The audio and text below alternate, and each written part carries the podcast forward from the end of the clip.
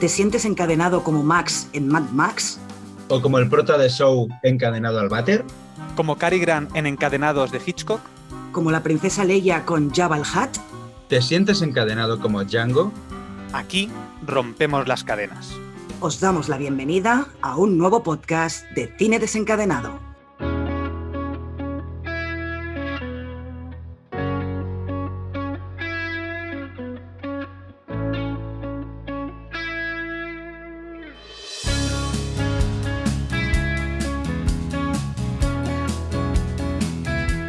Hola a todos y a todas.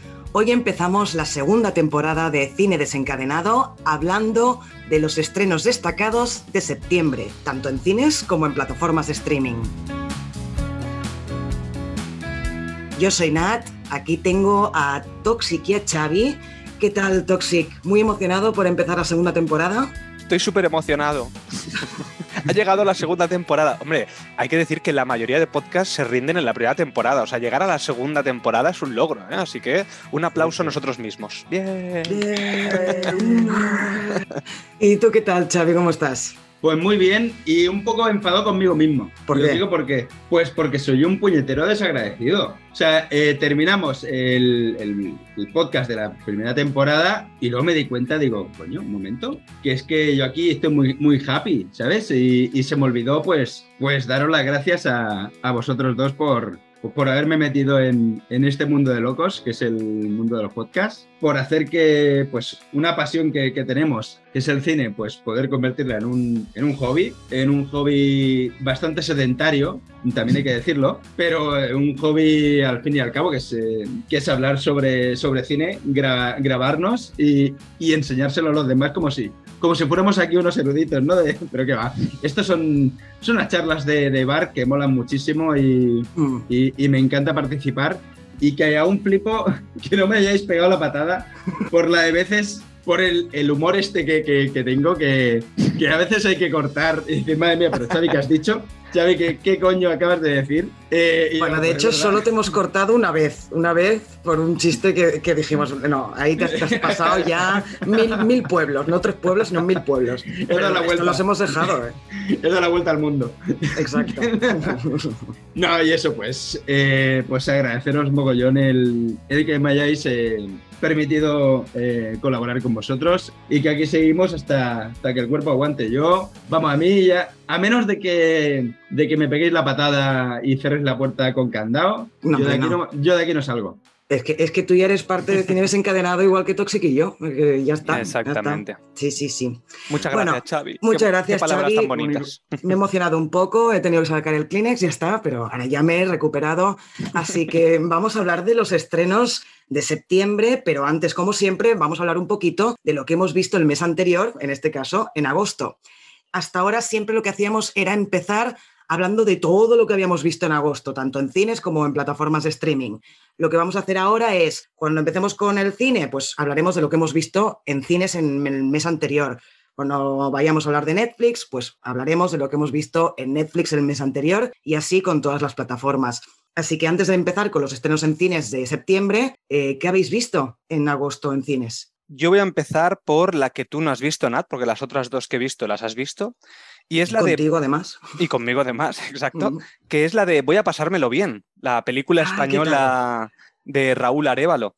Eh, Ujú. Me ha gustado mucho. Hostia, me sorprendió muchísimo, me lo pasé en grande. Eh, la película, con su nombre de Voy a pasármelo bien, eh, acierta totalmente. Cuesta entrar un poco en la peli, ¿eh? porque las canciones son cantadas algunas por los niños, porque estos son como dos, dos tramas, una de niños y otra de adultos. Entonces, claro, a veces la primera vez que ves cantando el niño dices, ¿qué cojones es esto? Entonces te quita un poco de la peli. Pero después es una película muy cookie. Es decir, es una película que dices, te entran ganas de volver a vivir lo que eras cuando eras un niño. Entonces, es muy nostálgica también. Yo la recomiendo a todo el mundo. Si tenéis que elegir una película así de comedia y divertida para este mes de agosto, mejor esta que seguro que la de la de un padre, ¿cómo era? Padre, no, Ay. no hay más que uno o tres o algo así. ¿no? Eso. Sí, Antes sí. que esa peli, yo recomiendo esta porque esta es que además está bien hecha. Y Raúl Arevalo está impresionante. Así que nada, recomendada. Entonces es, un, es un mamma mía de hombres G, por así Sí, decirlo, más o menos. Más o menos. Lo que pasa que un poco más forzado, porque no hay tanta canción. Hay más, más drama, un poquito más de drama. Va. Y ha- hablemos de la que la primera que fuimos a ver juntos, que fue Bullet Train, que yo dije en el, en el podcast de estrenos de agosto que no la iba a ver ni muerta. Al final fui, fui con Toxic. Y es que me gustó muchísimo y me gustó mucho Brad Pitt, que es un actor que no es santo de mi devoción, pero me, me- es que me lo pasé tan bien, un pelín larga, eso sí, le sobran como Sí. unos 20 minutillos, media hora, eso sí, ¿eh? Pero hostia, qué chula, está muy guapa esa peli, ¿eh? La de Bullet Train, ¿tú la has visto, Xavi? No, no, no. Supongo que todavía debe estar en cines, me imagino. Supongo, Eh, supongo. sí, sí. Se estrenó a principios de agosto, pero debe estar todavía. Y si y no la parece que está visto, triunfando. Parece que está Sí. triunfando. Bueno, yo le puse un 7, ¿eh? Que Yo para también. ser una peli así de acción, comedia, eh, normalmente no suelo poner estas notas y me pareció que estaba muy bien. Tengo, además también. que tengo ganas de volver a verla. Yo también, Entonces- me pasó lo mismo. Tengo ganas de volver a verla cuando salga en alguna plataforma, porque puede estar, puede estar chula. Entonces, ¿de, de, de qué compañía es? ¿De Hostia, quién, produce? Lo digo más que nada para saber qué, qué productora hay, qué plataforma puede estar. A ver, ya nos de está Sony, haciendo es de Sony, es de Sony. trampa. Sí, Es sí, porque además me acuerdo que Vale. aparecía el logo al inicio de Sony y las de Sony suelen tardar mucho en, en aparecer en, Sí. en plataformas, porque por ejemplo Spider-Man No Way Home aún no está en ninguna plataforma, porque es de Sony, básicamente. Y suelen meterlas en Netflix, las de Sony, ¿verdad? O Mm, depende, es que han hecho pactos con Disney Plus y demás, eh, sobre todo para las de Marvel, no sé yo si las otras... No lo sé, depende, depende, pero sí, algunas estaban en Netflix. Vale. Entonces, Nat, ¿has hecho las paces con Brad Pitt o no? Eh, bueno, a ver, a mí Brad Pitt no es que no me gusta mucho, pero hay pelis en, los, en las que me ha encantado, como en Snatch, Cerdos y Diamantes, que esa peli la recomiendo y él está súper gracioso. Y en alguna otra también, pero en general es un actor que pues no, no, no me entra, lo siento, lo siento mucho, pido perdón aquí a todo el mundo. Siempre que tengo que dar explicaciones de por qué no me gusta Brad Pitt, pues no, no me gusta. Hombre, es que la gente, es que la gente dirá, pero ¿cómo puede ser? Ya, ya, es que la gente lo adora, lo, lo entiendo. Es como si a mí alguien me viene y me dice que no le gusta mm, Leonardo Char- DiCaprio, que a mí me encanta. O ya lo sé, Theron, pero... o- alguien que diga, Charlize Theron no me gusta nada. Y, va y, te lo, y- y te lo comes. Bueno, tú en el otro podcast, en el de final de temporada, dijiste que no te gusta Jennifer Lawrence y eso mm, todavía lo tengo clavado aquí, Xavi. No es que ¿Cómo no lo me sacado ahí? ¿Cómo lo has sacado? Sí, sí, es lo que, tu- es que tuvi- tuvimos algo y me, me hizo, me hizo daño. Claro, claro. Es el rencor el que habla. Seguro.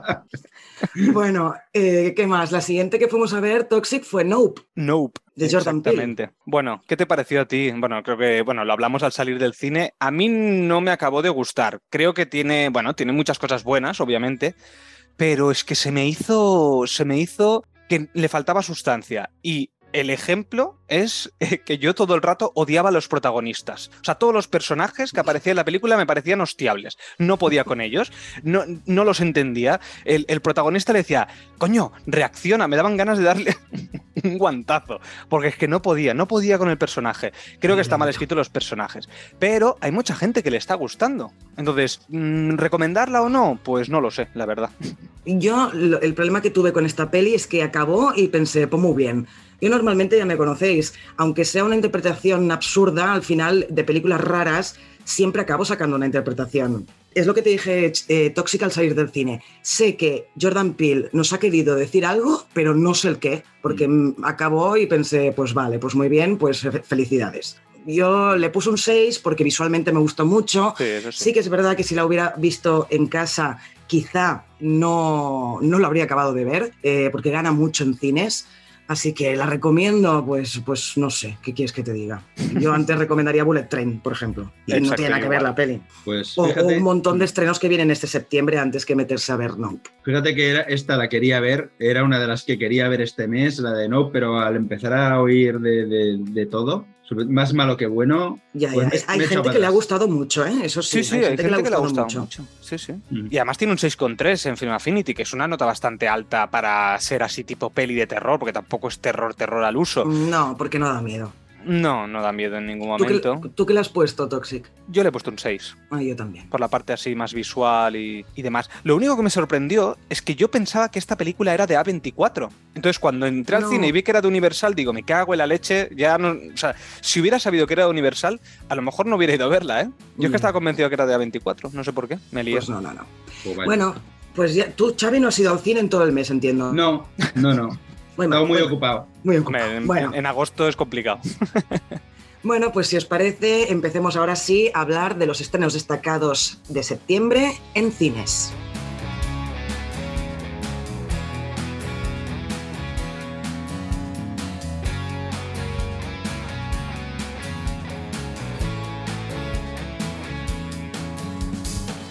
Vale, pues empezamos con una película que se llama Buena Suerte, Leo Grande, que se estrena el 2 de septiembre. Es una película de Reino Unido, dirigida por Sophie Hyde y eh, interpretada bueno, como, como actriz principal Emma Thompson. Hay otros, pero bueno, la, actriz principal es, es, ella, es Emma Thompson, y, el, bueno, y su partner en esta película es Daryl McCormack, un chico jovencillo. Y bueno, os leo mm, la sinopsis de, de Film Affinity. Es, eh, Nancy Stokes, una maestra de escuela jubilada, anhela algo de aventura y sexo, buen sexo sobre todo porque su difunto marido Robert le proporcionaba un hogar, una familia y algo parecido a una vida, pero nunca tuvo buen sexo con él, así que estaba, el, horno estaba apagado y, con telarañas, pobrecilla. Eh, ahora que hace tiempo que Robert falleció, Nancy pone en marcha su plan y contrata a un joven gigolo que responde al exótico nombre de Leo Grande. Lo de Grande intuimos por qué. Hostia, pero estoy mirando y tiene un 6,8 en Film Affinity ya. Sí, sí, la verdad es que si ves el, el, tráiler, eh, no es la típica comedia británica, es un entre comedia y drama. ¿Sabes? Y, y, y parece, estuve buscando si estaba basado en una obra de teatro, porque es que eh, prácticamente todo ocurre en habitación de hotel. Es decir, la, trama se desarrolla en pues, los encuentros que va teniendo con, con, este, con este chico, ¿no? Y eso parece como si estuviera basada en, una obra de teatro. Y Emma Thompson está, está increíble, o sea... Es que Emma eh, Thompson es tan grande. Ahora me vais a matar, pero que me preguntes quién, es Emma Thompson. ¿Quién era Emma Thompson? Ay, la madre que lo parió. ¿Quién era? Que tengo mala memoria, tengo mala memoria. Acordaros siempre. Decirme qué peli. Dime la peli. Ah. Eh, por ejemplo, Nanny McPhee es la protagonista. No me acuerdo. sentido y sensibilidad. Sentido y sensibilidad. Love Actually. Eh, ah, es que ha hecho tantas ah, pelis. Vale. Love Actually es la que está con. la que le, le, meten los cuernos. Eso, que. Vale, vale, ya sé quién es. Ya sé spoiler, Vale, vale, vale. bueno, se ve desde la primera escena eso, ¿eh? Sí, sí, sí, que, está con el otro, con el que estaba en Harry Potter. ¿Cómo se llama? Joder, yo para los nombres soy un puto Pero es que además tú mismo, tú mismo te haces el lío, tú mismo te dices, sí, estaba con ese, pero ¿cómo se llama? Pero, ¿y la otra cómo se llama? y, además nos metes en un berenjenal porque en ese momento, pues yo me tengo que descargar los nombres de la nube, porque ahí están y, y, mejorobas. Sé que es el profesor Snape, pero ahora el, nombre Alan Rickman. Alan Rickman. Eso, Alan Rickman. se me ha descargado. vale, perdón, perdón. ¿Quién, ¿Quién, es Emma Thompson? Ahora, en cuanto te, hoy, esta tarde te veo, te voy a dar un collejón. Escucha, escucha. Yo sé quiénes son cuando me decís quién es, pero yo el problema es que no relaciono las caras con las personas. Entonces, para, para, los oyentes, que seguro que habrán oyentes que les pasa lo mismo que yo, les va muy bien que, que yo les recuerde esto. Toxic, es como las abuelillas de, de, los pueblos que dicen, ¿y tú de quién eres? Exactamente, correcto. Necesito contexto. A mí que me digan el Antonio no me sirve. Me tiene que decir el Antonio hijo, hijo de Pepito. hijo de, de Arazorn. Necesita, el linaje entero como hacen en el Señor de los Anillos. Correcto. Aragón, hijo de, de Arathorn, caballero de no sé qué. No, como, como Daenerys Targaryen, que tiene 85 nombres. Así ya verás que, sé quién es siempre. Vale, vale, pues venga, todo el podcast haciendo esto, ¿vale? No, eh, por favor, no, ¿eh? Madre mía. Pues, que estamos en la primera peli, ¿eh? Sí, venga, va, ¿queréis, ¿queréis que sea así? Vale, y bueno, al final, pues lo que decías, tiene un 6,8 en Film Affinity y un 7,2 en IMDB. Así que está, bastante bien valorado. No está mal, no está mal. Venga, pues pasemos a la, a la siguiente, que es la nueva peli de Miller, el director de Mad Max, que se llama 3.000 años esperándote. Todos estamos esperando mucho a que este hombre saque nueva peli, pero a ver, es con Idris Elba y Tilda Swinton, que esto ya llama la atención, sobre todo Tilda Swinton, a mí es que me encanta esta mujer, hmm. y es un drama fantástico. Eh, os explico un poquito de qué va. Va de Alicea Bini, que es la protagonista, que es una doctora en literatura, que tiene una vida feliz pero muy solitaria. De repente se, se encuentra con un genio, que es Idris Elba, que ofrece concederle tres deseos a cambio de su libertad, de la de él. En principio, Alicea se niega a aceptar la oferta ya que sabe que todos los cuentos sobre conceder deseos acaban mal. Pero bueno, ya os podéis imaginar que me imagino que después los va a pedir y, tal. He visto el tráiler y es como una especie entre una peli muy loca.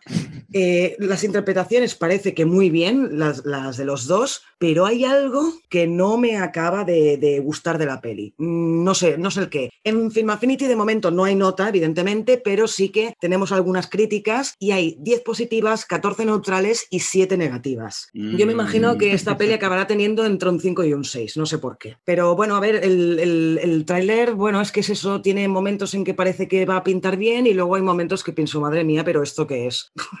yo, claro. Yo vi el tráiler y, La música es de Yankee XL, que es el mismo de Mad Max Fury Road, así que si a eso a alguien le llama la atención o, le sirve para decir, venga, va, pues la voy a ver. Em, a, mí el tráiler me pareció rarillo, pero sí que me llamó la atención, es decir, como algo un poquito así, un poquito original. Entonces, a mí mm. tenía ganas de verla, pero bueno, yo esperaría también a ver las, primeras críticas, porque si es un desastre, me la ahorraré. Aparte, George Miller ha hecho Mad Max, eh, Furia en la carretera, pero bueno, y las otras también, pero es que las otras pelis que ha hecho, ya lo hablamos en el podcast de Mad Max, pero no sé, es un poco raro la filmografía de este hombre, entonces... Sí, tiene las brujas de Eastwick. Por eso es como un poco raro. El Babe, es que tiene es, que, parece que diga, parece que diga, pues, eh, como si fuera un tío que aceptara encargos, ¿no? Dice, pues venga, eh, haz esta pelea, pues la hago. Pero no sé, es que pues, eso parece no tener un, sello a nivel de, de recorrido, ¿no? Luego, mm. en sus películas clave, que son las de Mad Max, que sí que hay un sello, pero en estas, mm, podría ser, esta peli parece de, puede parecer de otra persona. Sí, la verdad que lo de George Miller es un, es un poquito raro. En fin, pasemos a la siguiente, que sería El Test. Se estrena el 2 de septiembre y bueno, es una película española dirigida por el director Dani de la Orden y protagonizada por Alberto San Juan, Miren Ibarguren, Blanca Suárez y Carlos Santos. También aparece por ahí. ¿eh? Sí, no, está mal, no está mal. Bueno, es que a mí Miren Ibarguren me hace tanta gracia esta mujer. Para quien no lo sepa quién es, es la de la que se avecina. Esta sí que lo sabía, ¿ves? y, la de, y la de que era también en Aida, que aparecía. En fin, eh, también aparece por ahí Resines. Así que mira, después de lo que le pasó del, del, tema del COVID y tal, que estuvo, estuvo muy, muy chungo, pues mira, aquí vuelve, vuelve a aparecer. Ahora os voy a preguntar una cosa, que es la premisa de esta película. O sea, la premisa de esta película es, ¿qué escogerías? ¿100.000 euros ahora o un millón dentro de 10 años? Porque al menos la premisa a mí me parece muy interesante. Luego el mm. tráiler es un poquito... Bueno, luego os digo más. Pero vosotros, ¿qué haríais? ¿Qué, qué, Un millón, un millón dentro de 10 años. ¿Y tú, Xavi? Hostia, no lo sé, ¿eh? porque es de, depende de la urgencia que tengas. A mí ahora mismo me solucionaría muchas cosas eh, 100.000 euros y a lo mejor no puedes esperar, eh, estás en una situación en la que no puedes esperar 10 eh, años, ¿no? Claro, obviamente lo más beneficioso, entre comillas, es un millón a los 10 años, que al final, bueno, es, al final es una suma, ¿no? La suma da lo mismo. O sea, supongo que la peli va de, seguramente, ya me lo puedo imaginar, una parejita que uno quiere cogerlo ya y el otro esperarse 10 años, ¿no? algo así. Muy bien. ¿Sí? Exacto. Mira, de, lo que va la, la, premisa es que un matrimonio de treintañeros se enfrenta a serios problemas económicos que se pondrán a prueba por su rico amigo Tony. Pero primero deben ponerse de acuerdo sobre su elección. Claro, eh, la premisa parece interesante. Lo que pasa es que la, es una comedia bastante típica española, de estas, de enredos, de no sé qué de, bueno... ¿Tiene mm, nota o algo ya en Film Affinity o críticas o lo que sea? Tiene, tiene un 5,2. Tiene muy pocas notas aún, o sea, tiene un 3, 37 votos, o sea, que tampoco es muy... Ya, bueno, pero más o menos ya te puedes ir haciendo una idea. Sí, a ver, yo el tráiler por lo que veo eh, tiene bastante pinta de flojilla. No, no, no, no parece muy interesante. Pero bueno, el director también es codirector de la película de 42 segundos que también se estrena el mismo fin de semana, el, 2 de septiembre, que es un director que ha dirigido películas como Litus, que esta creo que la has visto tú, Nat, eh, me la recomendaste y todo, o, la hablamos de ella y películas como El mejor verano de mi vida o El pregón, aquella película que hicieron Berto mm. Romero y, y Andreu Buenafuente, que, era, que era bastante mala. Pero bueno, podéis ver qué tipo de peli puede ser esta, esta del test.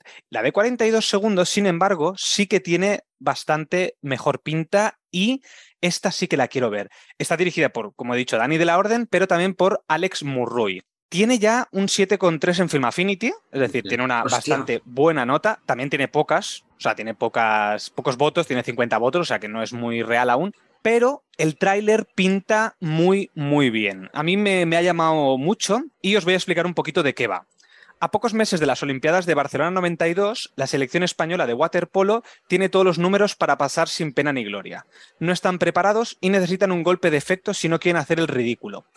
Ese revulsivo llega en forma de nuevo entrenador con fama de duro y técnicas de trabajo más que cuestionables. Por si fuera poco, la selección cuenta con dos líderes enfrentados por su manera de entender este deporte, que son Manel Estiarte y Pedro García Aguado. Claro, estos dos mm. personajes eh, son muy conocidos. Yo de waterpolo no tengo ni puñetera idea, pero estos dos personajes son muy conocidos fuera de lo que es el, mundo del deporte. Porque Pedro García Aguado, por ejemplo, es el que hizo lo de hermano mayor. ¿Y quién interpretan a estos dos? Pues tenemos a Jaime Lorente, que este, no sé si sabéis quién es, que es el Denver de la Casa de Papel, y Álvaro Cervantes. claro, Jaime Lorente a mí no me gusta, le he visto en Élite, le he visto en algún otro sitio y es un chico que a mí me pone un poco nervioso. Pero tengo que decir que aquí haciendo de Pedro García Aguado se va a ganar un papel. Al menos en el tráiler pinta muy bien. Quiero ver lo que va a demostrar, pero ojo lo que os voy a decir. Yo creo que puede llegar a estar nominado al Goya. Al menos por lo poquito que he visto, porque me gusta mucho cómo lo está haciendo ahí en ese eh, tráiler. ¿En la peli vocaliza o es como la casa de papel? es que no habla tanto en el tráiler, entonces no lo puedo saber, pero sí que las eh, cómo, interactúa al menos tiene, tiene bastante buena pinta. Y la crítica, o sea, la gente que he escuchado yo, que ha hablado de, he, mirado por internet y tal, eh, parece que les ha gustado mucho, así que bueno, es que si, está bien ¿eh? hecha la, historia mola, porque más o menos los que ya tenemos una edad nos acordamos de lo que hizo, no lo voy a decir, pero el papel que hizo la selección española de waterpolo en los Juegos Olímpicos del 92 de Barcelona. Así claro, que, por eso. mira, quizá, quizá la voy a ver, ¿eh? En el grupo de Telegram sé que había alguien que la había visto, ¿verdad? Sí, por eso. Había, ah, no me acuerdo quién dijo, alguien lo ah, dijo, quizás fue Juanan o no, Adri, no, me acuerdo. No, me acuerdo, no me acuerdo ahora. Sí, que había habido el preestreno esta mm. semana. Pues pasemos a la siguiente, que se estrena el 9 de septiembre, que es Viaje al Paraíso. Bueno, aquí tenemos una comedia ligera, la típica comedia hollywoodiense, que vuelve a juntar a George Clooney y Julia Roberts. En, en, una película que, bueno, de lo que va es que una pareja divorciada se une y viaja a Bali para evitar que su hija cometa el mismo error que creen que ellos cometieron hace 25 años. El tráiler ni siquiera lo veáis, es decir, si queréis ver esta peli, no, me, no miréis el tráiler porque te explica toda la peli, básicamente. Entonces, es el típico tráiler que a mí no me gusta porque te lo dice todo. Por favor, dejar de hacer esos tipos de tráilers. Eh, no tiene muy buena pinta, a mí no, no, la voy a ver, ya os lo puedo decir. Pero bueno, cuando salgan plataformas, pues una comedia ligera sí que parece que, que va a ser. Lo último que voy a añadir de esta película es que está dirigida por Oliver Parker, director de la secuela de Mamma Mía, y la hija de ambos, o sea, lo que es la, una de las protagonistas, es Caitlin Dever, que a mí me gustó muchísimo y le he visto en varios sitios, pero uno de los sitios así más, más importantes es Super Empollonas, película que hemos hablado varias veces en el podcast. y de la que luego ¿eh? volveremos a hablar. ¿Ah, sí? Ah, mira, ¿ves? Sí, sí, ya, ya os contaré. Vale, pues pasamos al siguiente estreno, que también se estrena el 9 de septiembre, de una peli española que se llama Jaula, dirigida por Ignacio Tatay e interpretada por Elena Anaya. A mí ya sabéis que me gusta mucho el cine de terror y que lo veo casi todo y que todo casi todo me parece bien, pero hostia, he visto el tráiler de esta. Es producida por Alex de la Iglesia, eso sí, ahí quizá tiene un punto a favor. Lo que pasa es que de momento no hay críticas, no hay votaciones, no hay nada y a mí personalmente el tráiler no me ha gustado. Os explico un poco de qué va. ¿eh? Paula y su marido regresan en coche de una cena y repentinamente se topan con una niña deambulando sola por la carretera. Dos semanas más tarde, tras conocer que nadie la reclama, deciden acogerla en su casa temporalmente y así también dar un giro a su vida de pareja. Eh, se ve que la niña está obsesionada con la fantasía de un monstruo y me imagino que a partir de ahí pues empezará lo que es la parte terrorífica de la película. Mm. A mí el trailer no me ha llamado absolutamente nada. Así que no, no creo que vaya a verla y es que tampoco, ya os digo, no, no hay mucha más información al, respecto. Y ahora vengo con otra peli también de terror, que es una precuela de La huérfana, que se estrenó en el 2009, creo, o algo así. También se estrena el 9 de septiembre, que se llama La huérfana, primer asesinato, y nos explica cómo Esther, esta niña jodida, japuta, eh, empezó a asesinar gente he visto el tráiler y es un poco más de lo mismo de la que ya vimos en la original, pero bueno, si os gustó la original, esta también mm. puede, puede estar bien. En Film Affinity ya tiene nota, tiene un 5,4. De momento. Y de críticas, pues hay de todo, positivas, negativas. Em, no creo que esté a la altura de la huérfana de la primera, porque a mí me gustó bastante. No sé si la habéis visto vosotros. Sí, sí, sí. Yo, y además, claro, no se puede hablar nada de la huérfana de la primera para hablar de esta, porque es que tiene el, el, mega giro argumental. El mega giro de guion, sí. Sí, sí. sí, sí. Entonces, yo esta sí que la quiero ver. No sé si en cines, pero la, la veré seguro. Yo creo que en cines no, porque ya, ya te digo que pinta más o menos bien el tráiler, pero, pero también es un poco, tiene pinta de terror, de peli de terror un poco flojita, que no está a la altura mm. de la primera. Y además, los que ya hemos visto la primera ya sabemos lo que, lo que pasa, ¿no? Eh, entonces, pues claro, no tendrán la misma gracia. Pero bueno, ahí la dejo en plata cuando salga en plataformas, seguro que la veré, eso seguro. Sí, ahí seguro, seguro. Vale, pues seguimos con, bueno, seguimos con el día 9 de septiembre, que también se estrena en la película El acusado. ¿De qué va esta peli? Pues a ver, durante una breve, es, francesa, dentro de lo que es los actores destaca básicamente Charlotte Gainsbourg, que bueno, ha hecho, es conocida sobre todo en Francia, pero bueno, ha hecho alguna cosa con, eh, con Lars von Trier en Nymphomaniac y bueno, eh, es, la más visible dentro mm. del, plantel de actores. La verdad es que pinta bastante bien el, tráiler. Eh, a ver, la sinopsis es muy, resumida. Durante una breve visita a París, Alexandre, pues un, chico, conoce a Mila, que es la hija de la nueva pareja de su madre, ¿vale? Y la invita a una fiesta. Al día siguiente, Mila presenta una denuncia contra Alexandre por violación que destruye la armonía que hay entre la familia y pone en marcha una máquina judicial mediática que confronta versiones opuestas. Claro, imaginaos una pareja de adultos enfrentada por sus hijos en un conflicto de este, de este tipo, ¿no? Y cada uno debe creer a su, a su hijo. La verdad es que el, el, tráiler pues, promete un intenso drama sobre eh, relaciones, ¿no? Y aparte, pues, un tema mediático de, de este tipo y, y, un, trasfondo judicial, ¿no? Y la verdad es que eh, tiene eh, un 6,7 en Film Affinity y un 6,8 en IMDb.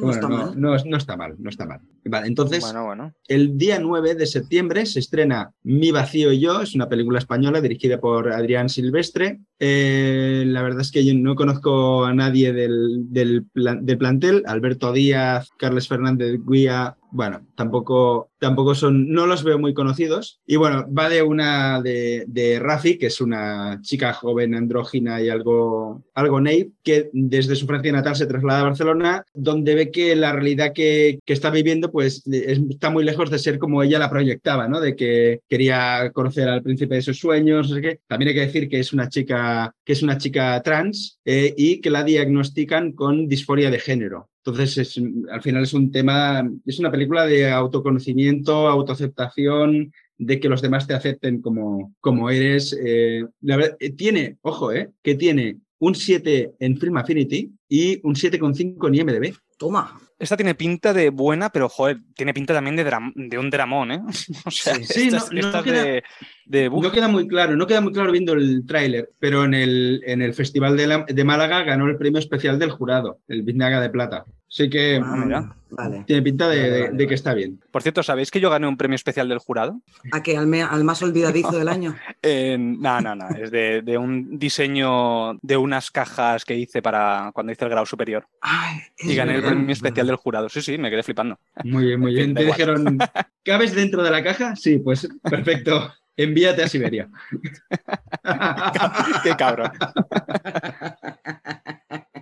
Mala persona. En fin, pues pasemos a la siguiente, que es el, se estrena el día 16 del 9, que se llama La Invitación. O en otros sitios he encontrado que se llama Invitación al Infierno. Así que no sé muy bien cuál será el, el título definitivo, o al menos en España. A lo mejor es que uno es de de Latinoamérica y otros aquí. Pero bueno, me gusta más Invitación al Infierno porque define más de qué va esta película. Bueno, es una película estadounidense dirigida por Jessica Thompson y protagonizada por Nathalie Emanuel y Thomas Dogerty. ¿Sabéis quién es Nathalie Emanuel? Sí, es pues Melisandre. Ah, no, Melisandre en Juego de Tronos. Ah, sí, no, es verdad. no, Melisandre, la que iba con, la con Daenerys. Correcto, la consejera, de, Daenerys, O también apareció en la saga de Fast and Furious haciendo como de una hacker, que se unió a la familia de Toretto. Lo que tenemos en esta película es que tras la muerte de su madre y quedarse sin parientes conocidos, descubre que tiene un primo lejano que nunca supo que tuvo. Al ser invitada a su recién encontrada familia, en la campiña inglesa, se verá pronto seducida por el sexy aristócrata anfitrión, pero acabará envuelta en una pesadilla de supervivencia. Visto el tráiler, es una película de terror. Es una película de terror que básicamente es un poquito lo que dice la sinopsis. Una persona, bueno, externa a esta familia, la invitan a esta familia y le empiezan a hacer como la vida imposible. Como si fuera un poquito como la purga que van a matarte y no sé qué, mm. pues un poco estilo así. Al menos eso es lo que pinta el tráiler. La verdad que pinta bastante bien. Otra vez digo lo mismo que antes, si queréis eh, ver la película, no miréis el tráiler porque te explican como mínimo la primera hora. Porque yo dije, joder, madre mía, digo, pero si es que ya he visto casi toda la película, ya sé todo lo que pasa en, el, en la mm. primera hora. Es que yo lo, que más me, lo que más me molesta de, bueno, lo único que me molesta hacer estos podcasts de estrenos, porque me encantan estos podcasts, es tener que mirar los trailers. Porque hay algunas pelis que digo, joder, es que quiero verla, pero que ya me la ha explicado la peli entera. yo lo bueno que tengo es que como tengo mala memoria, después no me acuerdo de los trailers. Esa es la parte positiva. Una, una cosa, antes de, que, de continuar, eh, hemos dicho mal el nombre del personaje de Nazale Manuel, hemos dicho Melisandre y realmente Melisandre es la, bruja roja que, ah, que, aparecía. Pero bueno, pero es, es, es, normal equivocarse porque el personaje era Nisandei que se parece, ah, se parece mucho. Vale, bueno, no, es para más Que nada, más que nada por si los megafans de Juego de Tronos estaban, estaban estirándose de los pelos ahora mismo. Ya estaban comentando, cabrones. Bueno, va, paso a la siguiente. La siguiente, que se estrena el 23 de septiembre, se llama Modelo 77 es un drama carcelario basado en hechos reales en la cárcel modelo de Barcelona. Está dirigida por Alberto Rodríguez, que ha dirigido varias películas, pero yo creo que la más importante es La Isla Mínima, una película que tuvo mucha repercusión y que a mí me gustó muchísimo. Me parece que es una de las mejores películas del cine español vuelve a tener como protagonista a Javier Gutiérrez, que también lo tenía en la isla mínima. Y que ya sabéis, que os lo he dicho muchas veces, que a mí me encanta Javier Gutiérrez, me parece que es un actorazo. Y también tiene a Miguel Herrán en el elenco, que si no sabéis quién es, volvemos a la casa de papel con este caso Río. Este chico a mí no me gusta nada, lo siento, pero aquí también parece que esta película está bien hecha y parece que tiene bastante interés. Os digo un poquito de qué va, aunque no tiene importancia la sinopsis, así que os leeré solo, un poquito. Bueno, un joven contable eh, que está pendiente de un juicio por cometer un desfalco se enfrenta a una posible pena de entre 10 y 20 años, un castigo desproporcionado para la cuantía de su delito. Claro, esto está ambientado en el año 1977, que fue eh, después de la caída del franquismo. Entonces, claro, eh, todo el tema de las cárceles se ve que hubo mucha ebullición por el cambio de leyes, bueno, mm. por todo lo que por todo lo que había. Y bueno, el tráiler pinta muy bien, parece que está muy bien rodado y las interpretaciones a mí me han parecido que está muy chulas. sale, Fernando Tejero, ¿no? Eso es lo que voy a decir ahora. además, además, una de las cosas interesantes que aparece en el tráiler es que tenemos a Fernando Tejero de vuelta en el cine, porque ya hacía mucho tiempo que no lo veía en cine, lo, mm. veía, lo había visto en la que sabe cine y demás, pero no lo veía en cines. Entonces, eh, creo que, puede estar interesante por el elenco, que, parece que está chulo. Pero bueno, yo esta sí que la, quiero ver, probablemente vaya al cine a verla. Tiene buena pinta, ¿eh? Tiene buena pinta. Vale, pues pasemos a la siguiente que se estrena también el 23 de septiembre, que esta es la que tengo más ganas de ver de todo el mes en cines, que se llama No te preocupes, querida. ¿Y por quién está dirigida? Por Olivia Wilde, directora de Super Empollonas. Encima es con Florence Pugh, ¿se dice Pugh? Es que siempre es como Pugh, Pugh. Sí, por, y por, Harry Styles y también aparece eh, Olivia Wilde y Chris Pine, por ejemplo. Em, esta fue la, no sé si os habéis enterado del escándalo que hubo en la producción de esta peli, que Olivia mm. Wilde echó a Shia LaBeouf del elenco. Mm, Lo echó. Lo he escuchado, es verdad. Sí, por mal comportamiento. Y ella dijo, a tomar por saco, chaval, o sea, fuera de aquí. Y lo cambió por Harry Styles hace poco ha dado una entrevista a Variety en el que ha explicado más lo que pasó con, con Shia LaBeouf y se ve que daba, se metía muy mal rollo en el rodaje y que el personaje que tenía que interpretar debía ser alguien muy empático, muy solidario y que ella no, no iba a tolerar ese tipo de comportamiento en, en el rodaje. Tampoco no ha dado más explicaciones. ¿eh? Es que esto más, más veces debería, debería ocurrir, ¿eh? con, sobre todo con estos actores del método que se le llama, de que se meten, eh, viven como el personaje y si el personaje es un cabrón, ellos se comportan como cabrones, aquí debería decir... No, no, pero esto ha sido todo lo contrario, se ve que el personaje es un buenazo y este tío mm. lo que se comportaba era, pues eso, se debía le debía hacer la vida imposible al resto del equipo. Pues aquí es al revés, por no ser del método. si se hubiera metido en el papel, ya no, ya no, ya hubiera solucionado. Por ser, por ser como eres, te vas a la mierda, ¿no? no, pero tío, me pareció, yo cuando me enteré me pareció muy bien. Dije, ole los huevos de Olivia Wilde. Sí, sí.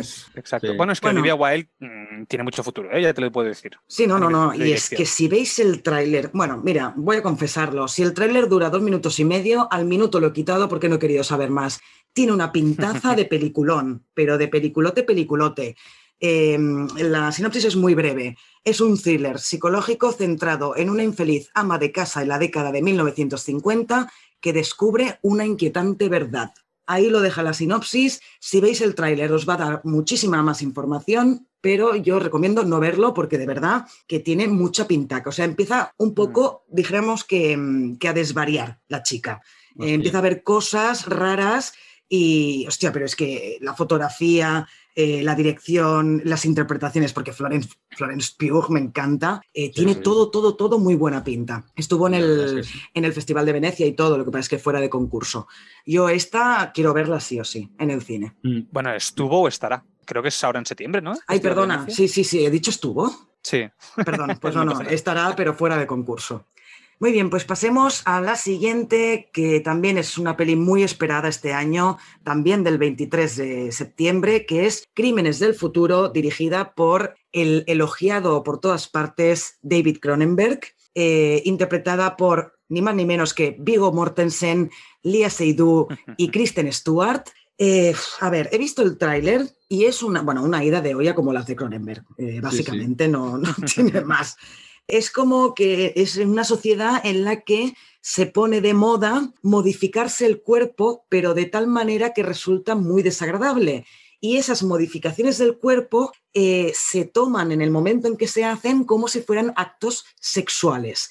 Es una peli muy rara, muy rara. Tienes que ser, yo creo, fan de David Cronenberg para verla. Eh, de momento en Film Affinity tiene ya un montón de votos, ¿eh? 1200, y tiene un 6,1, que bueno, me imagino que debe estar por alguna, mm. debe estar para bajar, para ir a la casa del vecino a verla, porque si no, tantos votos, eh, no lo entiendo para los fans de David Cronenberg, ahí está. Em, yo mm. la veré, no creo que en cine, porque es que el tráiler ya me ha desagradado en el sentido de, desagradable. Eh, es, bastante desagradable, pero, pero bueno, los tres intérpretes son impresionantes. ¿eh? Los tres, al menos en el tráiler, parece que están muy bien. ¿Qué es eso? Me, choca ver a, no sé, a Viggo Mortensen en una producción así, ¿no? Pero, no, bueno. no, es la, primera vez que trabaja con, con David Cronenberg, ¿eh? porque ya trabajó en Promesas del Este, en, en Un Método Peligroso. O sea, ya son este, me, refiero al tipo de película, porque estas películas de Cronenberg, de la carne, que, le interesa tanto el tema de la carne, eh, todo tan, tan orgánico como ya vimos, por ejemplo, en Existence también, o en La Mosca, aunque La Mosca es más, yo diría que es,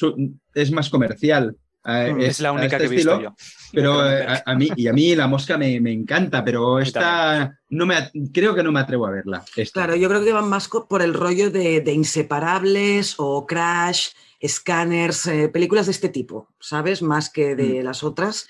No sé, bueno, cada uno a su juicio, tú. Es David Cronenberg. Algo de bueno tendrá la película, eso segurísimo. Sí, sí. Vale, pues eh, seguimos el 9 de septiembre. No, perdón, Jolín, ya. El 9 de septiembre, ¿qué dice? hemos viajado al pasado, hemos viajado al pasado.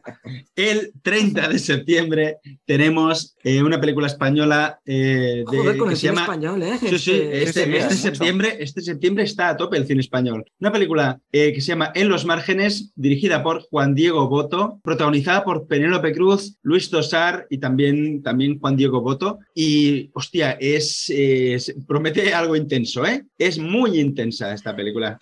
La verdad, eh, es que es el tráiler y yo viendo el tráiler me estaba poniendo muy nervioso solamente con el tráiler, me estaba dando angustia todo lo que estaba ocurriendo. Imagínate, bueno, os, os, cuento de qué va. Eh, la cuenta atrás de tres personajes con tres historias entrelazadas que tratan de, de, mantenerse a flote y sobrevivir a 24 horas claves que pueden cambiar para siempre el curso de sus vidas es un drama, pero muy intenso sobre gente pasándolo muy mal, que te pone muy nervioso. Y yo viendo el tráiler estaba pensando, por favor, que esta peli acabe bien. O sea, viendo el tráiler ya estaba diciendo, por favor, que lo que estoy viendo, estos personajes, que les, que les salga bien, por favor, porque si no, me destroza.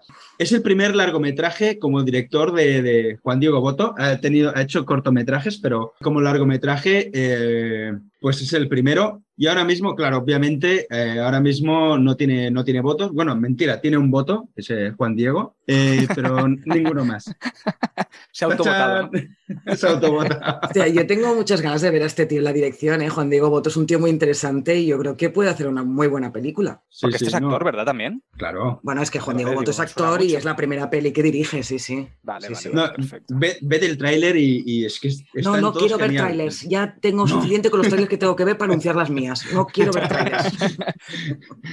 Pues el 30 de septiembre se estrena Fuego, que es una película francesa dirigida por Claire Denis e interpretada por Juliette Binoche, que todos la conocemos, y Vincent Lindon, que es el jefe de bomberos de Titane. Mm. Y es una sinopsis un poco rebuscada sobre, bueno, es- a- al final mm, va sobre, sobre un triángulo amoroso de, entre Sara, François y, y Jean. Al final es, es, un, es un triángulo amoroso adulto y eh, la verdad es una, tiene pinta de ser una película bastante intimista. Realmente eh, ha ganado, eh, ¿por qué verla? Pues que ha ganado el, Oso de Plata del Festival de Berlín a Mejor Dirección No y bueno, de, mo- de momento tiene un 6,4 en Film Affinity, aunque me parece poco para una película que haya ganado un Bueno, pero tiene premio, ¿no? 23 Pero- votos. Bueno, mira el ejemplo mismo de Titane, que ganó a mejor dirección en Cannes y tiene menos un 6 en Film Affinity. Es que eso no tiene nada que sí, ver. ¿eh? sí, sí, Sí, verdad, es sí. complicado.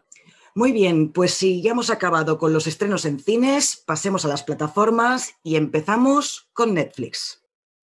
Vale, pues antes de decir los estrenos en, en Netflix en septiembre, ¿qué hemos visto de Netflix en agosto? Pues yo he visto la misma que tú, que es la de Turno de Día de Jamie Foxx. ¿Qué te pareció a ti? A mí me pareció muy entretenida. Me pareció entretenida y punto. Creo que le puso un 5 y ya está. También la, la estaba viendo aquí yo me- medio con el móvil y no sé qué, pero bueno, se puede ver, se deja ver, pero Sí, Mm. exacto. La típica de un sábado por la noche mientras no sabes qué hacer, pues mira, pones esa, para no Mm. buscar algo que te haga pensar mucho.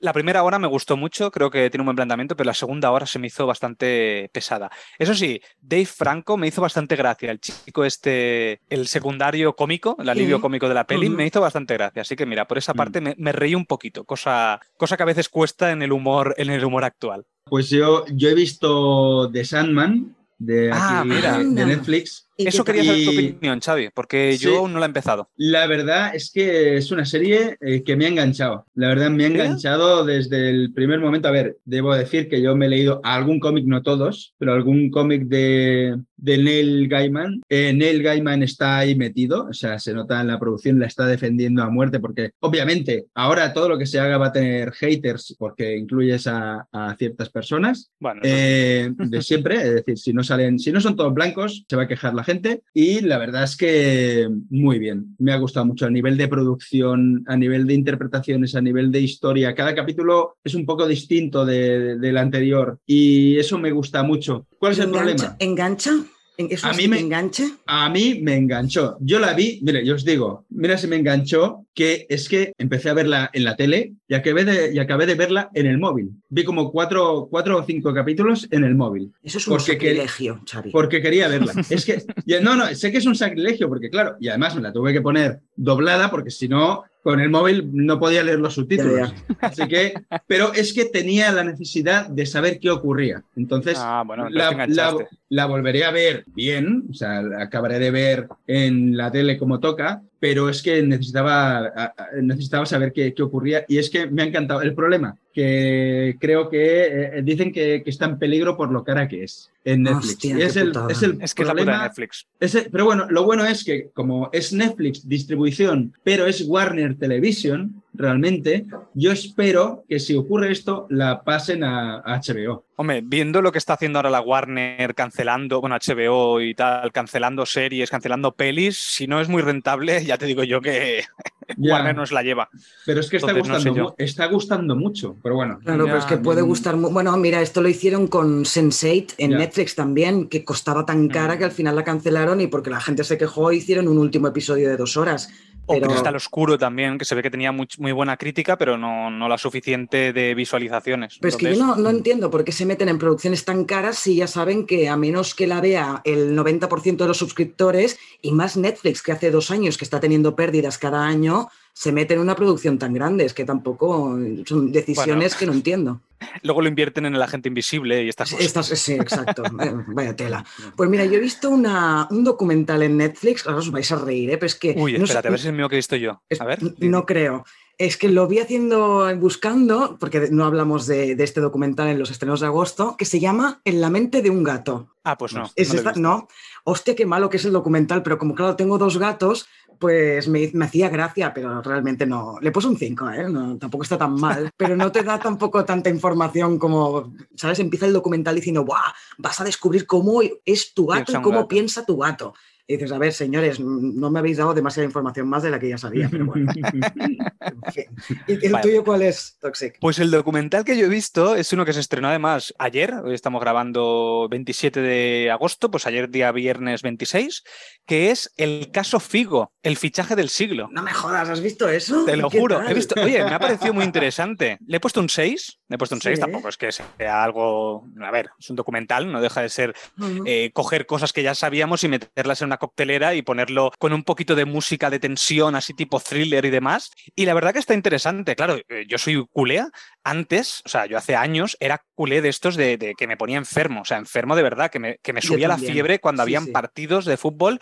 Y yo era como estos de que no podía ver el marca porque era como, era mi rival. Bueno, pues claro, imaginaros en la época de lo que pasó con Figo, Sí, que se fue al Madrid. Yo Bueno, llegaba a llorar cuando perdía el Barça algún partido importante. O sea, yo también era una enferma del fútbol. Ahora ya paso, no sé ni cómo va el Barça, no sé quién- ni quién juega ni nada. Pero lo de Figo, lo de Figo lo tengo ahí clavado en el corazón, ¿eh?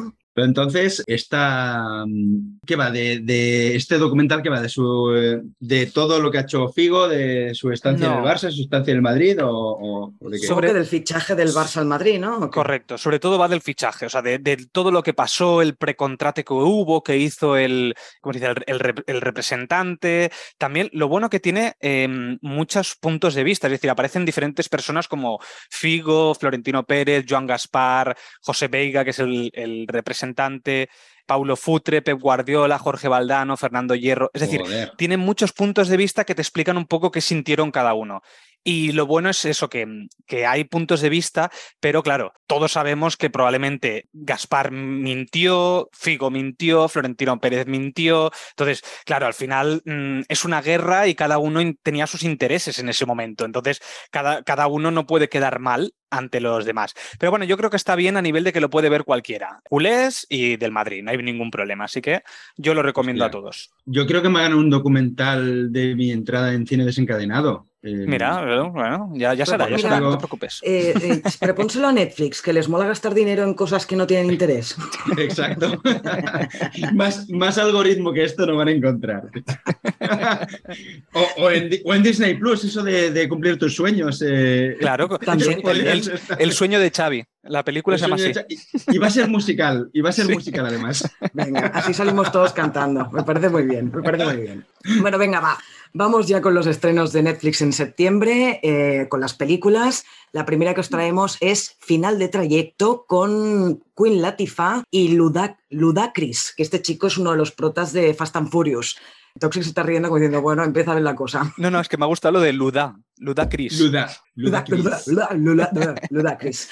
Em, he visto el tráiler y es el típico thriller, eh, también medio road movie, drama de familia pobre que encuentran un dinero, pero el dinero se supone que es de no sé quién y entonces los persiguen. No tiene ni críticas ni votos todavía. Se estrena en Netflix el 9 de septiembre y yo creo que como peli de entretenimiento puede estar bien. Además a mí Queen Latifah me mola. Es una tía que, me parece divertida y que cuando se tiene que poner seria se pone seria también. Sí, sí. ¿Y quién es Queen Latifah? Joder. Mira, Tío, sale. eh, la de eh, Chicago, eh, sale en Chicago, sale en Scary Movie, ¿no? ¿No sale en Scary Movie? eh, en alguna, en la 3, creo que 3 o la, alguna de en la estas. 4. Y también salía en una película con Denzel Washington, se llamaba El coleccionista de huesos, si no me equivoco, que hacía de una enfermera que lo, que lo cuidaba. Sí, es la enfermera, es la enfermera, que, la enfermera que lo cuida. Sí, ya sé. que lo cuida. Ya sé quién es, Ahora ya sí. Muy bien, pues pasemos a la siguiente película, la esperadísima película Blonde, que se estrena el 28 de septiembre en Netflix y que, bueno, está basada en el bestseller de la cinco veces finalista al premio Pulitzer Joyce Carol.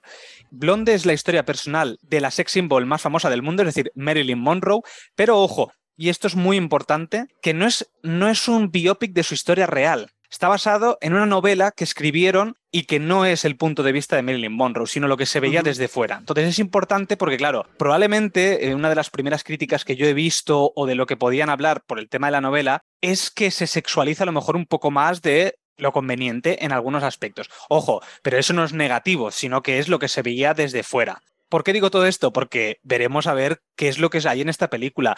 Tenemos a eh, la protagonista, quien hace Emily Monroe, es mi amada Ana de Armas, que estoy seguro que le van a dar el Oscar o va a estar nominada al menos, porque es la típica mm. película que le gusta a la Academia de Hollywood. O sea, eso yo creo que está, está clarísimo y veremos, veremos, veremos a ver si, si realmente vale la pena o no, porque a la que mínima que esté bien la van a nominar en todos los lados. O sea, es que esto ya sabemos cómo funciona. Sí, y además de mm. esta, en teoría, quizá haremos podcast, ¿no? Si la película está bien, porque quizá al final es un desastre, pero en principio tenemos programado hacer podcast de Blonde. Ya veremos, que además mm. también sale Adrian Brody. Correcto, sale Adrian Brody mm. y está dirigida por Andrew Dominic, que este ha dirigido películas, eh, o sea, ha dirigido bastantes capítulos de Min Hunter y otras series, o ha, dirigido la de Mátalo suavemente, de, que estaba protagonizada por, por Brad Pitt. Y lo último... Ah, también es el, el, director del asesinato de Jesse James por el cobarde Robert Ford.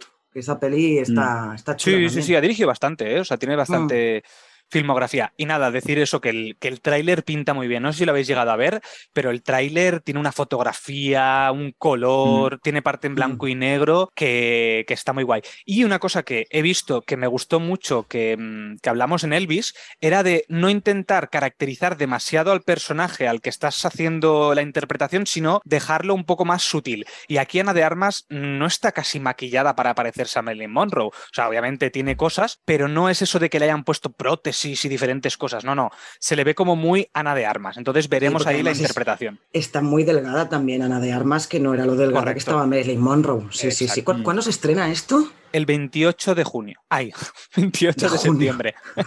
ah, vale, es a final de mes. Vale, vale. Y aparte, yo, yo lo que he visto son eh, muchas fotos comparativas de pues foto mítica de Marilyn Monroe y foto mítica de la película y, comparativa con esa escena que ocurre en la película para que veas cómo está cuidado el detalle de pues que no solamente el vestido es el mismo, prácticamente el mismo, sino que la persona que sale usándole el pelo en esa foto es muy parecida a, la, mm. el actor han buscado a alguien muy parecido a esa persona que a lo mejor sale dos segundos. La producción está muy, eh, muy cuidada. Es que la campaña de promoción va a ser bestial, ¿eh? O sea, esta va a ser las típicas que van a aparecer en la Puerta del Sol de Madrid, van a poner algún cartel gigante diciendo algo de Marilyn Monroe. Es que estoy seguro, porque es la peli del año de Netflix, es decir, la que, la que van a llevar los Oscar y todo. Vale, pues continuamos. Y el 30 de septiembre se estrena una película llamada Rainbow, una película española dirigida por Paco León.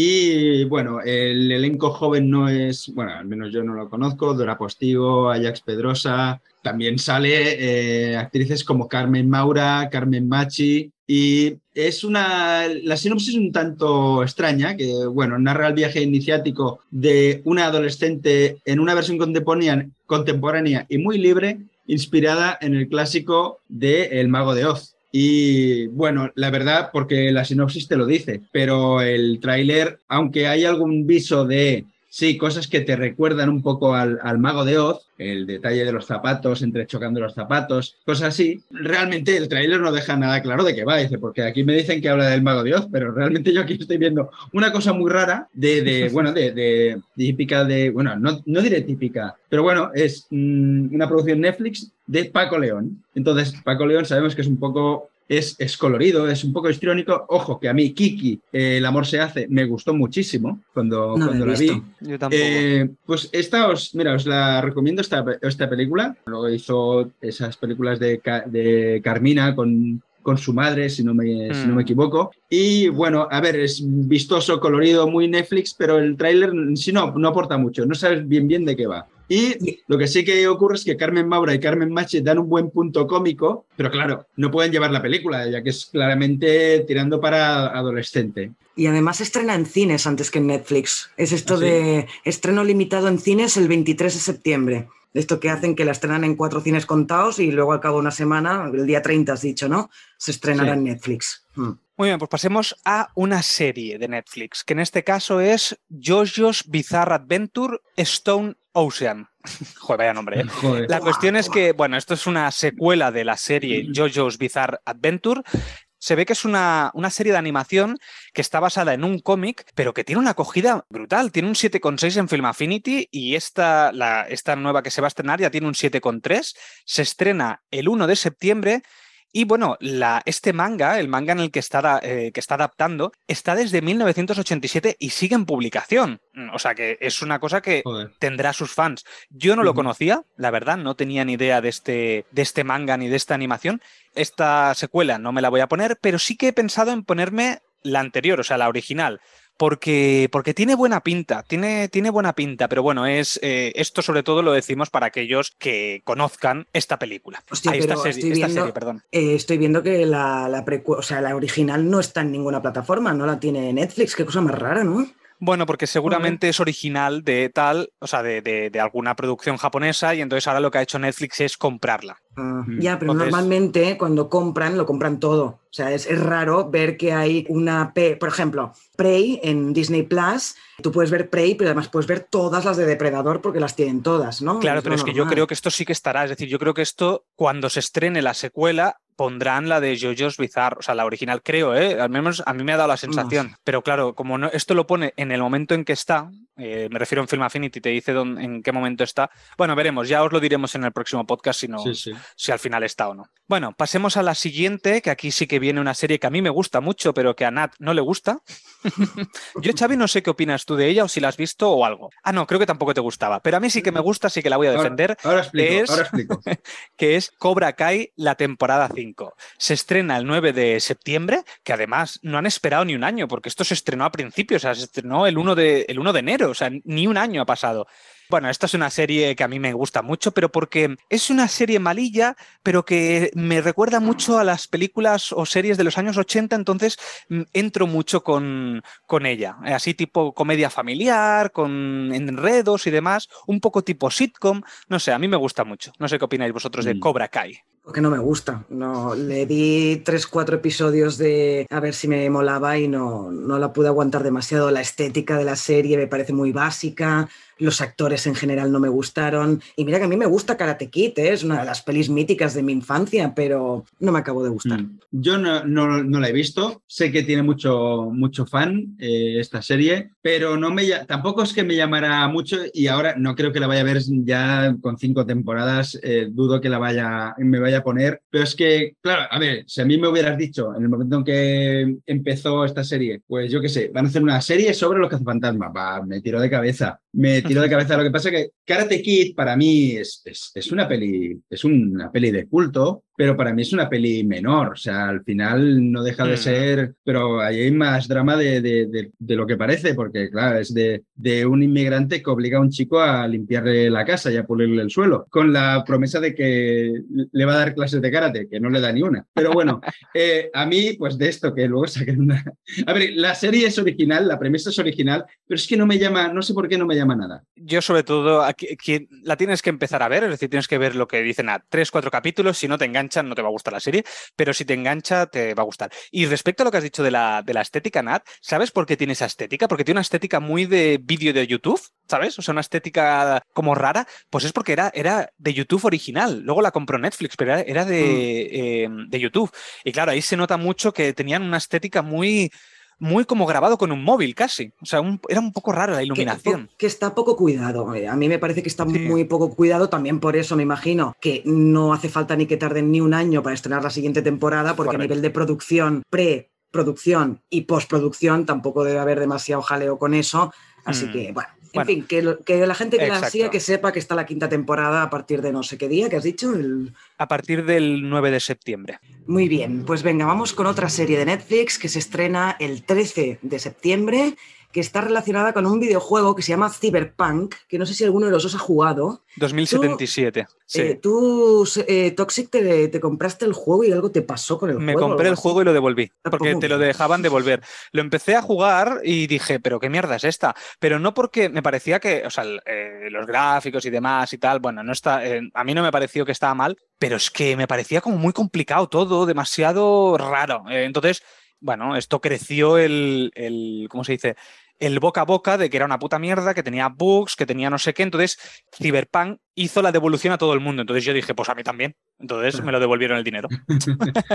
Tú, que, tú, querías entrar en el mainstream este de devoluciones, ¿no? Realmente sí que te estaba gustando, pero decías, ay, quiero ser como los demás. ¿Qué va? Creo que, creo que llegué a jugar una hora y media como mucho, ¿eh? Yo no, yo no he jugado, pero he visto muchos vídeos en YouTube de, de, de bugs que tenía el juego y es que eran para echarte a mirar, de, para mirar de, de, risa con todo lo que hay. Molaría una, una serie sobre los bugs de, de Cyberpunk. A lo mejor es esto. No hay una serie sobre esto. No, no, no, no va ah, sobre esto. Eh, se llama Cyberpunk Edge Runners y va sobre un chico que malvive en las calles de una ciudad futurista, eh, obsesionada con la tecnología y la modificación corporal. Al final, como el tío lo tiene todo en su contra, se convierte en un Edge Runner, que es un mercenario proscrito de esto va la serie. Si hay muchos fans del videojuego, pues que sepáis que se estrena el, 13 de septiembre. Aquí David Cronenberg es Cyberpunk también, entonces, ¿no? Con esto de las modificaciones eh, corporales. Sí, y... sí, pues, un poco, ligado, mm. vale, pues prosigamos después de, este apunte. Es que el 16 de septiembre eh, se estrena la serie Santo. Es una santo, serie. Santo, yo te. ¿No? Sigue, sigue. Santo de mi de voz. Bueno, ya, perdón. Va a llover, va a llover. Uy, Nat, esa tarde no sé si vamos a poder ir a la playa, ¿eh? porque veo que está. Nat, quiere, Nat quiere, Nat quiere teatrillo, teatrillo musical, pero ya. Es que te lo estoy día... a gritos, ya no sé cómo hacerlo, Xavi. Pues algún día, algún día lo, lo, conseguirás. Vale, pues a ver, esta serie está dirigida por Carlos López y Gonzalo López Gallego está protagonizada por Raúl Arevalo y bueno, la sinopsis que Santos es un narcotraficante cuyo rostro jamás se ha desvelado y dos policías van tras él. Cardona y Millán, radicalmente opuestos, tendrán que aprender a colaborar para resolver el caso y mantener sus vidas a salvo. La verdad es que eh, tiene muy buena pinta esta serie, es un thriller policial con muy buena producción y fotografía y encuadres muy bien cuidados. Yo estaba viendo el trailer y digo, esto es una peli tiene pinta de estar muy bien parida y con mucha violencia y mucho suspense. Claro, con esto de que siempre están jugando de que nadie sabe cómo es ni quién es el, este santo, ¿no? Y la verdad es que tiene bastante buena pinta. Sí, yo no sé cómo acabé viendo el tráiler y la verdad es que me llamó la atención, ¿eh? Esta serie. Raúl Arevalo me encanta, así que a mí también, que la vea. me encanta este actor. Pues el 23 de septiembre se estrena otra serie española, Las de la Última Fila, dirigida por Daniel Sánchez Arevalo, es un, compendio de actrices, yo no las conozco, Itzaso Arana, Mónica Miranda, María Rodríguez Soto. Y bueno, ¿de qué trata? Pues, claro, perdón, perdón, Xavi, es que no conocéis a nadie. ¿Ves? Luego me decís a mí, pero no, no habéis conocido a ninguno de estos actores. Claro, porque, porque Mónica Miranda y Emma Thompson están ahí, ahí de famosos. Pues más o menos. Pues yo creo que sí. Y por edad, más o menos. Sí, sí, por edad.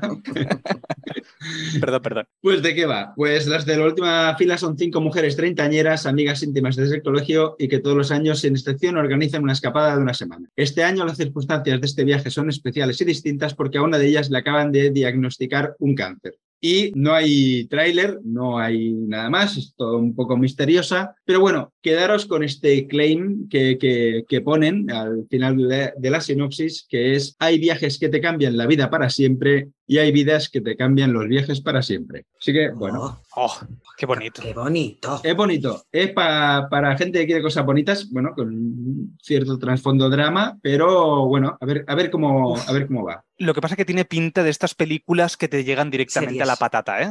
bueno, series, mejor dicho, sí, eh, de que te llegan a la patata y que te hacen llorar. Y a mí Eso, eh, me, Sí. me da miedo ponerme estas series. ¿sabes? O sea, me da cosas, ¿sabes? O sea, ya suficiente drama eh, es mi vida como para que me tenga que poner a ver dramas de los demás. En fin. Bu- Bueno, joder, que si no, no veríamos ningún drama. Ya, ya, ya, ya. Pero me Ya, cuesta. Ya, me cuesta, ya, me Lo cuesta. entiendo, lo entiendo. Bueno, pues ya hemos Pero acabado con. Perdón. Sí, la verás. Ah, la verás encima, con todo Sí, lo que sí, la veré. Sí, porque tiene muy buena pinta. O sea, aunque sea un drama, es como que quiero verla, ¿sabes? Yo la veré. Eh, En el próximo podcast que grabemos de estrenos, seguro que la tendré, ya verás. Vale, vale. Bueno, pues ahora sí, acabamos con Netflix y empezamos con Amazon Prime. Entonces, ¿qué habéis visto este agosto? Yo creo que los tres la hemos visto, la peli de 13 vidas, ¿puede ser? Yo no, pero tengo muchas ganas y la acabaré viendo, ¿eh? La veré. Se nota que Xavi tiene más vida que nosotros, ¿eh? Nat? Sí, la verdad es que sí. Porque Yo este, nosotros- este es que este agosto básicamente he ido casi cada mañana a la playa y después mm, por la, por la tarde algo he hecho, pero por las noches ha sido casi peli o serie cada día, sí. Yo, yo básicamente igual. Creo que no he visto tantas pelis o series como este agosto en mi vida, vamos. Y eso que he Es hecho verdad, mucho, ¿eh? Porque he tenido vacaciones tres semanas, así que por esa parte, No. pero bueno. Lo- Luego no. os quejáis, luego quejáis de que vea series en el móvil en, en la, piscina de- en la piscina del camping. pues bastante hecho. Pues sí. En fin, perdón, Nat, ¿qué estabas diciendo? Nada, nada, que 13 vidas, la, esta peli que estrenó Prime Video o Amazon Prime en agosto con Colin Farrell, Viggo Mortensen, eh, a mí me, me moló mucho, le puse un 7, tiene un 7,2 en Film Affinity, no está nada mal y, y la verdad es que es larga, pero te mantiene en tensión. A mí me gustó mucho también. Y lo que más me gustó, que esto creo que te lo dije, Nat, es que no utilizan el sentimentalismo para contarte una historia, Exacto. sino que te cuentan el rescate, cómo funciona este rescate. No se paran en dramas, en la familia y tal, te cuentan lo justo y necesario. Te están contando cómo rescataron a 13 niños o a, 13 a 12 niños y un adulto de unas cuevas. Esa es la historia y eso es lo que importa. No todo el drama de fuera, no utilizan la música, que eso también es muy importante para crearte dramatismo, sino que utilizan el silencio. Me gustó muchísimo cómo estaba utilizado, así que Ron Howard, que no es santo de mi devoción, para mí esta película lo hizo muy muy bien. Sí, sí. Entonces, empezamos con los estrenos de septiembre de Prime. Solo tenemos una peli, en este caso, que es Goodnight Mommy, que es un remake de una película que, si no me equivoco, era, era austriaca.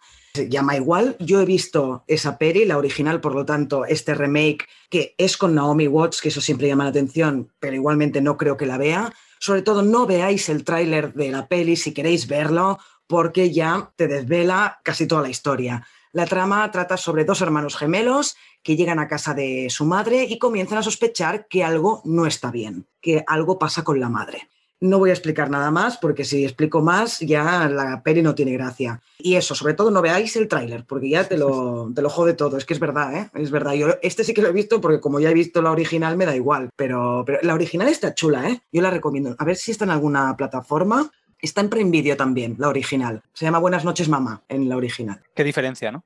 Bueno, simplemente eh, en la original han traducido el título porque en, en la original el título es Good Night eh, Mommy también, o sea que... Pero ¿de, de qué va? ¿Que dicen que no es su madre o algo así? La Sí, persona que... algo así, algo así. Que ahora podría ocurrir, porque ahora con los eh, retoques estéticos que cambia la gente tanto, pero tantísimo, puede ocurrir que te venga... Como René vea- Zellweger. René. Zellweger no sé si tiene hijos, pero si el día que llegó a su casa después de la operación dije, señora, ¿usted quién es? Está basada en su vida. Vamos a ver. No, porque luego hay, hay una peli... No, pero hay pelis, eh, hay una peli de Angelina Jolie que también su hijo se ha perdido y, y lo recupera, pero ella empieza a decir que ese niño no es su hijo. Claro, antes era imposible que ocurriera, bueno, imposible. Esto de que te vas y al cabo de una semana dices, no, esta no es mi madre, pues ahora sí, por, por todos los retoques estéticos que hay, pero antes, a menos que te dieran una pedrada en la cara, yo creo que, que no podía ocurrir, que no podía ocurrir eso. Pues venga, vamos a pasar a la serie que yo creo que es la serie más importante que se va a estrenar junto con La Casa del Dragón, que ya se ha estrenado de, de HBO, es El Señor de los Anillos, Los Anillos de Poder.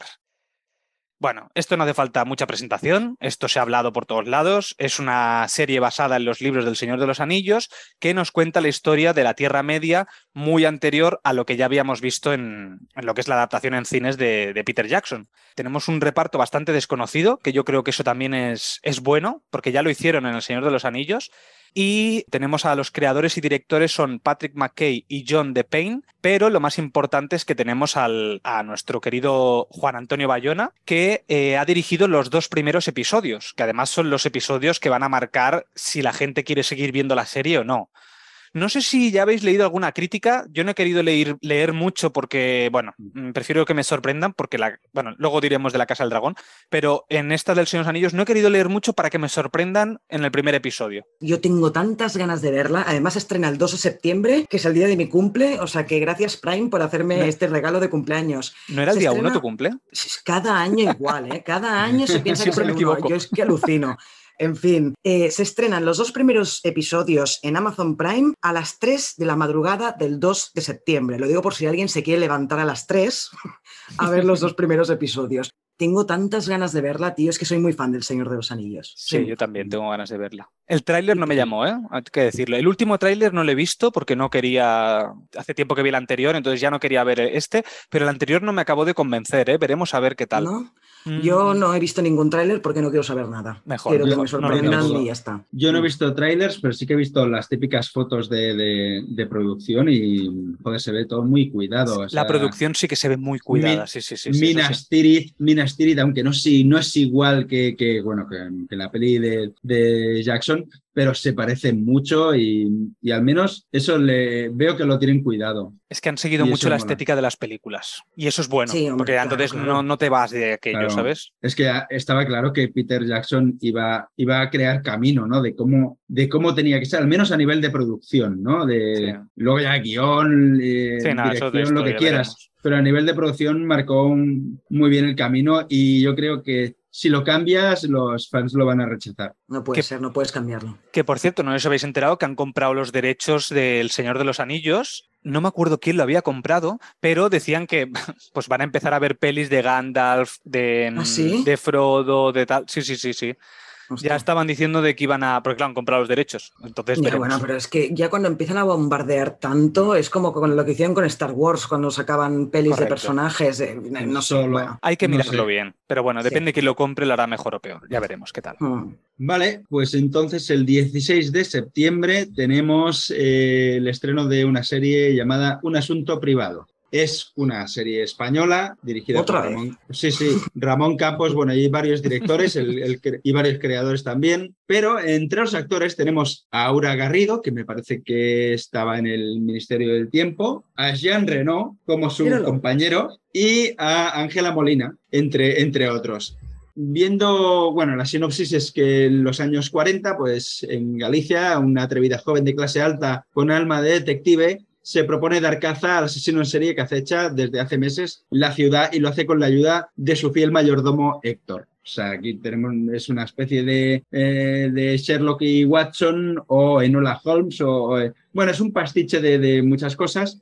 la verdad es que viendo el tráiler es una historia detectivesca con un aire juvenil y desenfadado que el tráiler no dice mucho, pero a mí personalmente no me llama, no me llama mucho. Veo de ahí demasiado humor eh, forzado, alguna cosa que no me acaba de cuadrar. Pero bueno, lo curioso es, ver a Jean Reno o Juan Moreno, que es su nombre, su nombre real, interpretar en español.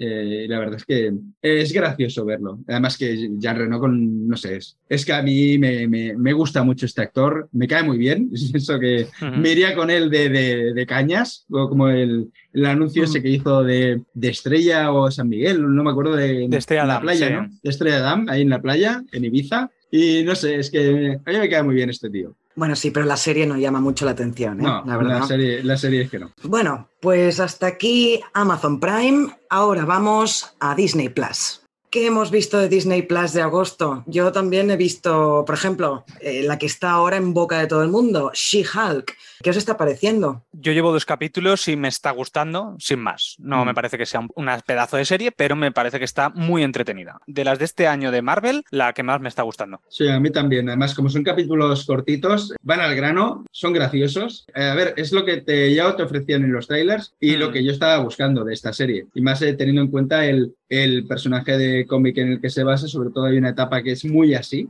se han basado en una etapa de, este personaje que es, esto, es mucha comedia, mucho romper la cuarta pared, mucho sitcom, ¿no? Eh, y lo están adaptando muy bien en esta serie y a mí me está gustando mucho. A mí también, me está gustando mucho. El primer capítulo me encantó, es verdad que el segundo no es tan bueno, pero el primero es que me pareció genial. Y mm. además con Tatiana Maslani, que vuelvo a repetir que es una gran actriz. Evidentemente aquí tampoco es que se luzca demasiado, pero si has visto Orphan Black, es que no tiene nada que ver los papeles con el que mm. hace aquí. Me encanta Tatiana Maslani. Y bueno, esto lo ha dicho Toxic esta mañana en el grupo de Telegram, que si entramos en Film Affinity vemos que tiene un 4,3 de nota, cosa que me parece una barbaridad, porque vale, no será la serie del año, pero no para tener un 4,3, pero es que si vas al número de votos que hay en cada número, en el 1, en el 2, el 3, el 4, hasta el 10, el voto de un 1 tiene como el 50% de los votos. Es una barbaridad. Aquí ha habido lo que has dicho tú, ¿no? Tóxico, explícalo tú si quieres. Bueno, eso, es lo que se llama una campaña de desprestigio. Es para aquellos que no conozcan esta serie y no sepan nada, entonces se meten en, este, en esta web, en Rotten Tomatoes o en IMDb, entonces ven que esta serie tiene una nota muy baja, entonces desprestigias la serie. Obviamente es lo que tú dices, no es una pedazo de serie, pero no es para un 4,3. También verás que el número 10 también está puesto como muy por encima, cosa que no tiene mucho sentido porque es lo contrario. Es decir, siempre que hay una campaña de desprestigio, tenemos lo contrario. Es lo habitual, cada vez que hay una protagonista mujer y encima los personajes masculinos pues no salen bien parados, entre comillas, pues ya es como, ay, es que nos representan a los hombres como no sé qué, bla, bla, bla. No, y además que tiene mucho diálogo o frases esta chica, eh, She-Hulk, sobre su estado como mujer o lo que le pasa por ser mujer, ¿no? Claro, se entiende, pero yo le, mira, yo le he puesto un 7, le iba a poner un 6, pero le he puesto un 7 y digo, pues, pues la subo un poco. Pues eso me joder. Siempre que una campaña de prestigio, vamos a subirle un poco más claro, pero es que yo te lo juro que cuando lo has pasado por el grupo de Telegram me he indignado. O sea, es que no puede ser un 1, un 1, como si fuera un, un, mierdolo.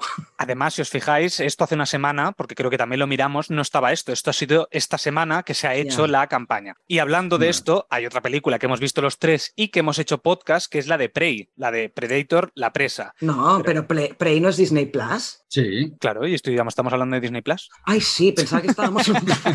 Perdón.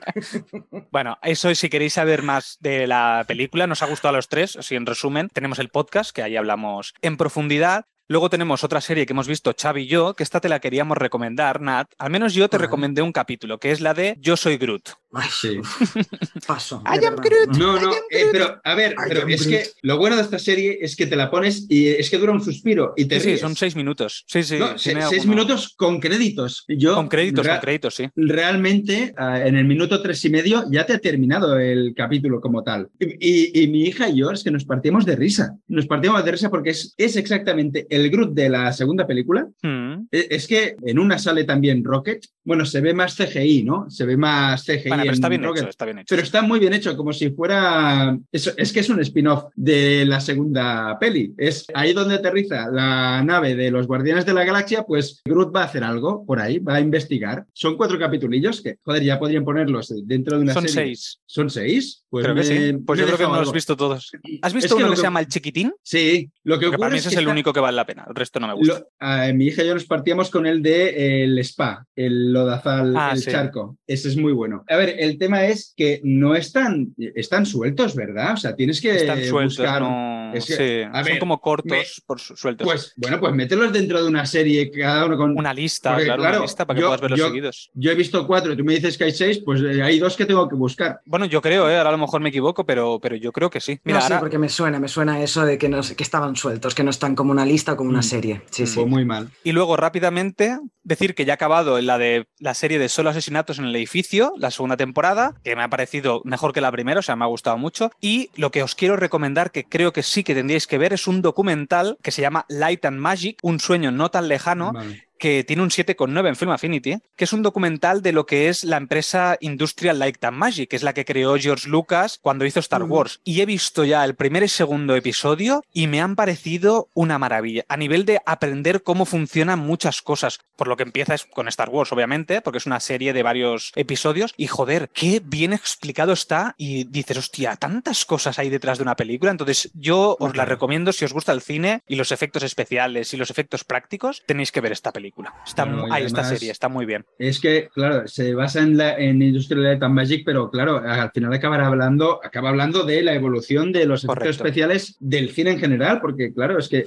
eh, Industrial Light and Magic fueron los que crearon, ya lo dijimos en podcast de Jurassic Park, fueron los que crearon los efectos por ordenador y tal y como Exacto. son ahora. Lo guapo es ver también las maquetas de Star Wars y, y eso, pues esta serie qué le guay. tengo muchas ganas, le tengo a esta serie. Ah, pues sí, sí, la veré, la veré. Sí, Mm. sí. Mira, buena recomendación. ¿Alguien tiene Sí. algo más que decir de Disney Plus? Ya, está. No Vale. tengo, tengo, tengo poca vida, pero algo de vida tengo. No he podido ver más. sí, ¿no? Algo sí, vale. Bueno, pues empezamos con los estrenos de septiembre, vamos a por las películas. Simplemente apuntar que el día 8 de septiembre ya estará en plataforma Thor, Love and Thunder. Para quien la quiera ver, yo la veré porque no la he visto en cines como vosotros dos, así que el día 8 seguramente la veré. Pero es que el día 8 tenemos uno de los estrenos más esperados del año en Disney Plus, que es Pinocho de Robert Zemeckis e interpretado por Tom Hanks, además, y por Benjamin Evan Ainsworth. Qué ganas. Tengo muchas ganas de ver esta versión de Pinocho de, de CMX. Sí, sí. Pero, El tráiler pinta muy bien, ¿eh? además. pero Nat, hay otra de Pinocho, ¿verdad? Que se va a estrenar ahora en breve. ¿Netflix puede ser? ¿Que es de Tim Burton o, o- o me lo estoy No, inventando yo eh, ahora? Guillermo, Guillermo del Toro. Ah, de Guillermo del Toro. Vale, pero hay una, ¿no? Que se va a estrenar de Pinocho. Este año sí, pero no sé, ¿ves? no sé, no sé cuándo. cuándo. No sé vale, vale, cuándo. vale. Pero eso me sonaba y digo, hostia. Pero bueno, que yo esta de Disney Plus tengo, esta la veré. La veré. Es que, joder, además el mismo 8 de septiembre, bueno, evidentemente veré antes Pinocho que no Thor, seguramente.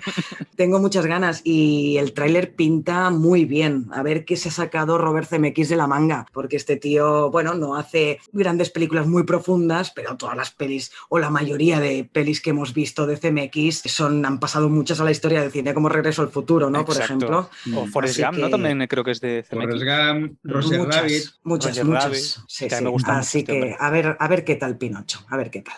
El 30 de septiembre se estrena otra peli que también es muy esperada, que es El Retorno de las Brujas 2. Eh, Supongo que es ironía, ¿no? No, no. No, no, no. Oh, yo tengo unas ganas digo- de ver esta Te peli. lo ¿eh? digo muy de verdad. La primera es una pe- es peli de culto, la primera. Ah, que es, de la- es, es secuela de la de aquella época, de la del 93. Claro, sí. Ah, Claro. coño, pensaba que era de la que hicieron hace poco con Anne Hathaway, que era un desastre de peli, que era No, no, no. Ah, Esas vale, eran las, vale, bru- vale. las brujas de Roald Dahl. Y, Ah, vale, eh, vale, vale. Y esta es eh, pues el retorno de las brujas 2, que yo la verdad le tengo muchas, muchas ganas a esta película. La primera no la, no la había visto hasta hace hasta el año pasado o, Hostia. el otro, muy recientemente con mi hija, y es que nos encantó los dos. La hemos visto dos veces. Que por cierto es el mismo reparto, ¿no? De, Sí. de la original. Es que, El, claro. el mi- el mismo reparto de las tres brujas. Están Beth Midler, Sarah Jessica Parker y Kathy Najimy. Eh, y repite también Doug Jones, que es eh, actor especializado en, en monstruos,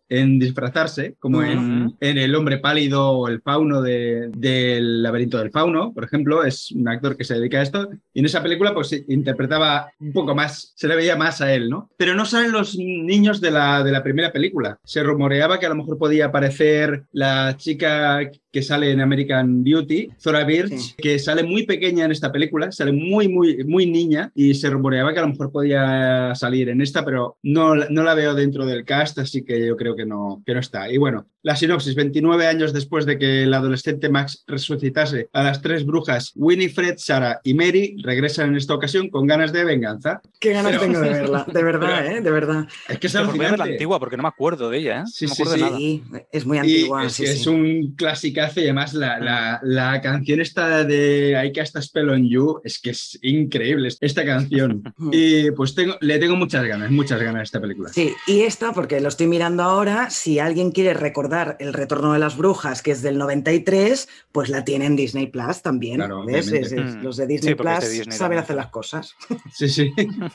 Pues ahora ya pasamos a las series y el 8 de septiembre tenemos estreno de Mike, serie estadounidense dirigida por Craig Gillespie y está interpretada por Trevan Rhodes, Kerry Sims y tenemos también ahí dentro a Harvey Keitel. No sé por qué está muy caracterizado o qué, pero se le ve muy mayor, supongo que estará caracterizado para porque tiene hace el papel del, del entrenador de Mike Tyson, que Pero obviamente Harvey Keitel ya debe, ya debe tener una edad, ¿eh? Sí, sí, sí. actor. Tiene, Sí. tiene una edad, pero bueno, pero aquí yo creo que lo han envejecido aún más. Y bueno, la serie pues explora la vida y la carrera controvertida del campeón de peso peso pesado Mike Tyson, una de las figuras más polarizadoras de la cultura deportiva. La verdad es que está tanto el actor como ese... Eh, hay una muy buena producción detrás. El tráiler muestra a un salvaje Mike Tyson, sus inicios de pequeño y tal. El actor está muy bien representado y además sale el curioso que sale en el tráiler sale el tigre de Mike Tyson que, que, me acuerdo de cómo se lo roban en Resacón en Las Vegas. Me ha hecho, me ha hecho mucha gracia verlo en el, en el tráiler, ¿no? Y es que, pero este, en este tráiler te presentan a un Tyson que es, bueno, supongo como debe ser en la vida real, un salvaje, una bestia. Es que, es que cuando sale, sale escenas a cámara lenta él en el ring, pero que parece un animal, sale, sale como gruñendo como, como, como una bestia. Mm. Y ojo, que no tiene el beneplácito de Mike Tyson esta serie. Uy, todavía hay más, ojo, motivación para verla. Ha, ha, dicho Hulu ha robado mi historia. Ellos son Goliat y yo soy David. Rodarán cabezas por esto. Esas son palabras que ha dicho. Le va a morder la oreja al director. me veo, me veo, al, me veo al, CEO de, Hulu ahí con orejeras de, titanio. Pues sabiendo esto, quizá lo veo. Además, es miniserie. Eso ya gana puntos. Es miniserie, es miniserie. Sí, sí, sí. Venga, pues pasemos a la siguiente serie de Disney Plus, que es Andor, que es la nueva serie de Star Wars, de la que ya hablamos en estrenos de agosto, así que bueno, no voy a, no voy a profundizar, simplemente es que se atrasó, creo que estaba para finales de agosto y al final lo atrasaron a, a finales de septiembre. Se estrena el 21 de septiembre y yo creo que una de las cosas por el cual se ha atrasado es porque normalmente no suelen coincidir las series de Marvel con las series de Star Wars. Y sin embargo aquí coincidía con la de She-Hulk. Entonces yo creo que por eso la han retrasado. O también porque tenemos a la Casa del Dragón y al Señor de los Anillos que van a hacer un boom y habrán visto que, oye, se va a hablar menos de lo que nosotros estamos haciendo. Yo creo que va más por ahí, ¿eh? porque Disney Plus sabía que tenía todas las de perder contra Prime y contra, y contra HBO. O también puede ser que, claro, lo que están haciendo Plus eh, sobre todo es quiere tener suscriptores cada mes. Entonces es, ojo, en agosto a lo mejor gente que se iba a desuscribir, pues entonces pongo un bombazo que es la de, esta, la de agosto y a mediados de agosto digo que la atraso para el mes que viene. En Porque, por ejemplo, con She-Hulk también la atrasaron un día a she Se estrenaba el 17 y al final fue el 18.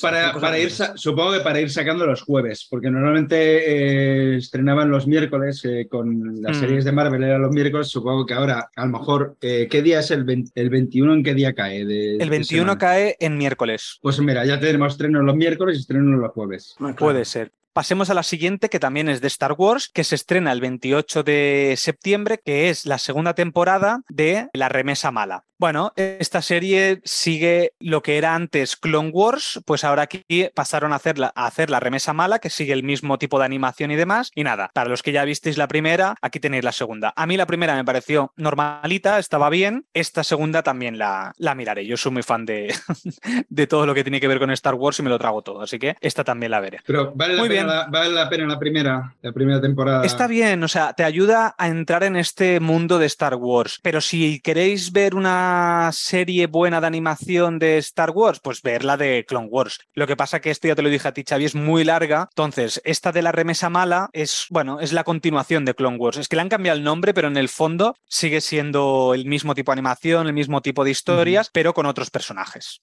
Pues pasemos a la siguiente plataforma que es HBO Max. ¿Hemos visto algo de HBO Max o qué? Ay, sí. Oye, pues he empezado a ver la que me has recomendado tú, Nat. Pequeñas mentirosas. He visto el primer capítulo. Oye, me ha gustado mucho, muy es entretenida. está muy bien, es que está muy bien. Sí sí. sí, Te engancha, te engancha. Tengo ganas de seguir viéndola, ¿eh? Pues yo he visto de HBO Max, he visto algo, que decir y que, bueno, he visto el primer capítulo de La Casa del Dragón y la verdad es que me ha sorprendido bastante. Bueno, estaba empezando a ver que tenía buenas críticas. Digo, hostia, la tengo que ver ya. Y me ha gustado, la verdad, me ha gustado bastante el el primer capítulo. Matt Smith está, está enorme, o sea, hmm. el personaje que tiene está muy bien. Lo que pasa que Matt Smith, eh, ya lo comentaba en el grupo de Telegram, ya no sé cuándo lleva maquillaje y cuándo no, porque es que cada vez le veo la, la cara más rara al pobre. Aquí tiene peluca, pero no sé dónde acaba el maquillaje, ¿sabes? Lo, hace muy bien. Y a mí eso que en los cinco primeros minutos así del capítulo no me acabó, digo, le queda como raro, ¿no? Es, esa peluca, pero hmm. me ha gustado mucho y me ha gustado muchísimo el capítulo tío, y estoy Sí. ya enganchadísima a la Casa del Dragón. Hay gente que le queda bien la peluca, la peluca rubia, como puede ser Orlando Bloom haciendo el Legolas, pero hay gente que le queda muy mal la peluca, que es a Matt Smith. O sea, está muy feo. A ver, sí, este chico así no, no está guapo, no, no, no está guapo en esta película. pero bueno, que me ha gustado mucho la interpretación de Matt Smith. Pero lo que más me ha gustado de este primer capítulo es que tiene el alma de Juego de Tronos. Sí, y eso es lo que yo agradezco, que no se han alejado y no han cogido actores grandes, actores famosos, sino que han hecho un poco lo que hicieron en, en Juego de Tronos, coger alguno que sí que es más famoso que otros, pero intentar tener un elenco un pelín más desconocido, no, no, no tirar tanto por elenco. Y ya en el primer capítulo ya tiene muchas cosas de, pues eso, lo de que tiene Juego de Tronos, sexo, muertes, sangre, tensión, o sea, ya tiene todo, todo lo que tiene Juego de dragones, sobre Tronos. todo dragones. y dragones. Bueno, a mí los dragones me dragones. sobraban, ¿eh? O sea, ver, Ah, no me ha ¿qué gustado. Y no nos, no nos olvidemos de la banda sonora de Rami Malek. Ay, Sí. hostia, de- no, coño, de, de Ramin Chawadi. De Rami Malek. ahora le he Se ha ido a- a Bohemian Rhapsody, ¿no? se ha ido a Bohemian Rhapsody y se ha vuelto, y se ha vuelto compositor. Han cogido, han mezclado la banda sonora de Juego de Tronos con Sí. la origi- con el- la propia de la serie. sí. Ha molado porque es algo propio, pero le han ido, le van introduciendo en algunos momentos el eh, pero muy poquito, muy para, que no te, poquito, pero- para que no te olvides que es del mismo, del mismo universo. Es Bueno, que ya sí, bueno, no, nada, yo lo, lo que iba a decir es que mm, a mí lo que me da un poco de miedo es que la prota, la, es que no me acuerdo de los nombres eh, todavía, pero la hija del rey, La Ra- Rainiera, algo así se llama. sí, el algo así, personaje. algo así, que vaya a ser la nueva Daenerys de, de esta serie, o sea, que vayan a copiar un poco la historia de Daenerys con este nuevo personaje. Yo no sé, creo. quizá no, espero ¿eh? que no, espero que no. No creo, no creo. Pero, Esperemos que no. pero bueno, ya hablaremos más de ella porque en principio, si la serie sigue con un nivel alto, esperamos hacer podcast. Sí, también sí, si, sí, sí. si queréis que hagamos podcast, también dejárnoslo en comentarios. Mm. Yo siempre Dame- aquí pidiendo que los oyentes hagan cosas. Claro, Sí. no, no, pero es que está muy bien. Dejad eh, los me gustas, dejad guay. comentarios, decidnos lo que queráis. eh, yo qué sé, ¿os ha molado la intro de esta segunda temporada o No. damos mucho el pena? Eh, lo podéis decir. Ah, vale, pensaba que decías de, de- de- de la Casa del Dragón, perdón, perdón. No, no, la intro nuestra de la segunda temporada de Cine Vale, Desencadenado, hombre. Sí, sí, sí. Bueno, ¿Te, pues sientes, venga, vamos. ¿Te sientes encadenado como un dragón? Ay, sí, Mira, es verdad. eso como para próximos. dragón. Va, iremos añadiendo. Venga, venga, Muy pues bien. empecemos con los estrenos de, de HBO Max de septiembre. Pues venga, rápidamente dos cositas. Eh, como película tenemos el estreno de Elvis, la película que ya estuvo en cines en junio más o menos, y se estrena el 2 de septiembre. También hicimos podcast, así que si queréis saber más de, más de ella, podéis ir a, a escuchar el podcast que, que le dedicamos a la película. Por fin la voy a Y ver. luego- Por fin la voy a ver, que le muchas Mira, ganas. tío, que es muy buena, es muy buena. Y- Lo que pasa es que en pantalla poco, ¿eh? pequeña, en, pe- Mm. en pantalla pequeña va a perder mucho la Ya, peli. bueno. Sí, yo creo que también. Pero bueno, ya nos dirás qué tal, Xavi. Esto para los estrenos de octubre, nos dices qué tal, qué tal te ha parecido la peli. Muy bien. Y lo que tenemos como series, porque como películas no hay ningún estreno así más destacado, como series tenemos la sexta temporada de Ricky Morty. Creo que no hace falta presentación. Qué Aquí grande. todo el mundo ya puede conocer Ricky Morty. A la gente que le gusta Ricky Morty, pues seguirá viéndola. Pero tengo que decir que yo la quinta temporada aún no la he acabado de ver. Vi algún capítulo, pero no, no la he visto entera. Así que a ver si me pongo con ella, porque las dos, las tres primeras me parecieron obras de arte. ¿eh? Que Ricky Morty es maravillosa, tío. Es Impresionante. maravillosa. Sí. A mí, a mí lo que me ocurre con Ricky Morty es que cuando la estoy viendo me encanta, porque me encanta, me, me parto de risa, pero luego confundo capítulos o los Sí, olvido y me acuerdo de uno de no sé cuántos, luego vuelve a salir un personaje y no me acuerdo quién era. Porque por- es una serie un poco que te, te avasalla, con muchísima Sí. información, Sí. eh, es muy rápida. Eh, yo la veo en versión original porque me gusta más, pero a yo veces no, me no. pierdo cosas porque es que hablan súper rápido. Es Eh, imposible verla en versión original. A mí- yo, yo la no- veo, yo no yo la puedo, veo. ¿eh? Yo no puedo esa, oh, esa serie. oh, jeez. Pero a mí, en versión doblada, me gustan mucho las voces de. Sobre todo de, de, de Sí, Morty, ¿eh? está Me- muy bien. Me parto de La risa con voces. la de Morty es buenísima, la voz de Morty. Dice así como de medio retrasado. Sí, sí, sí.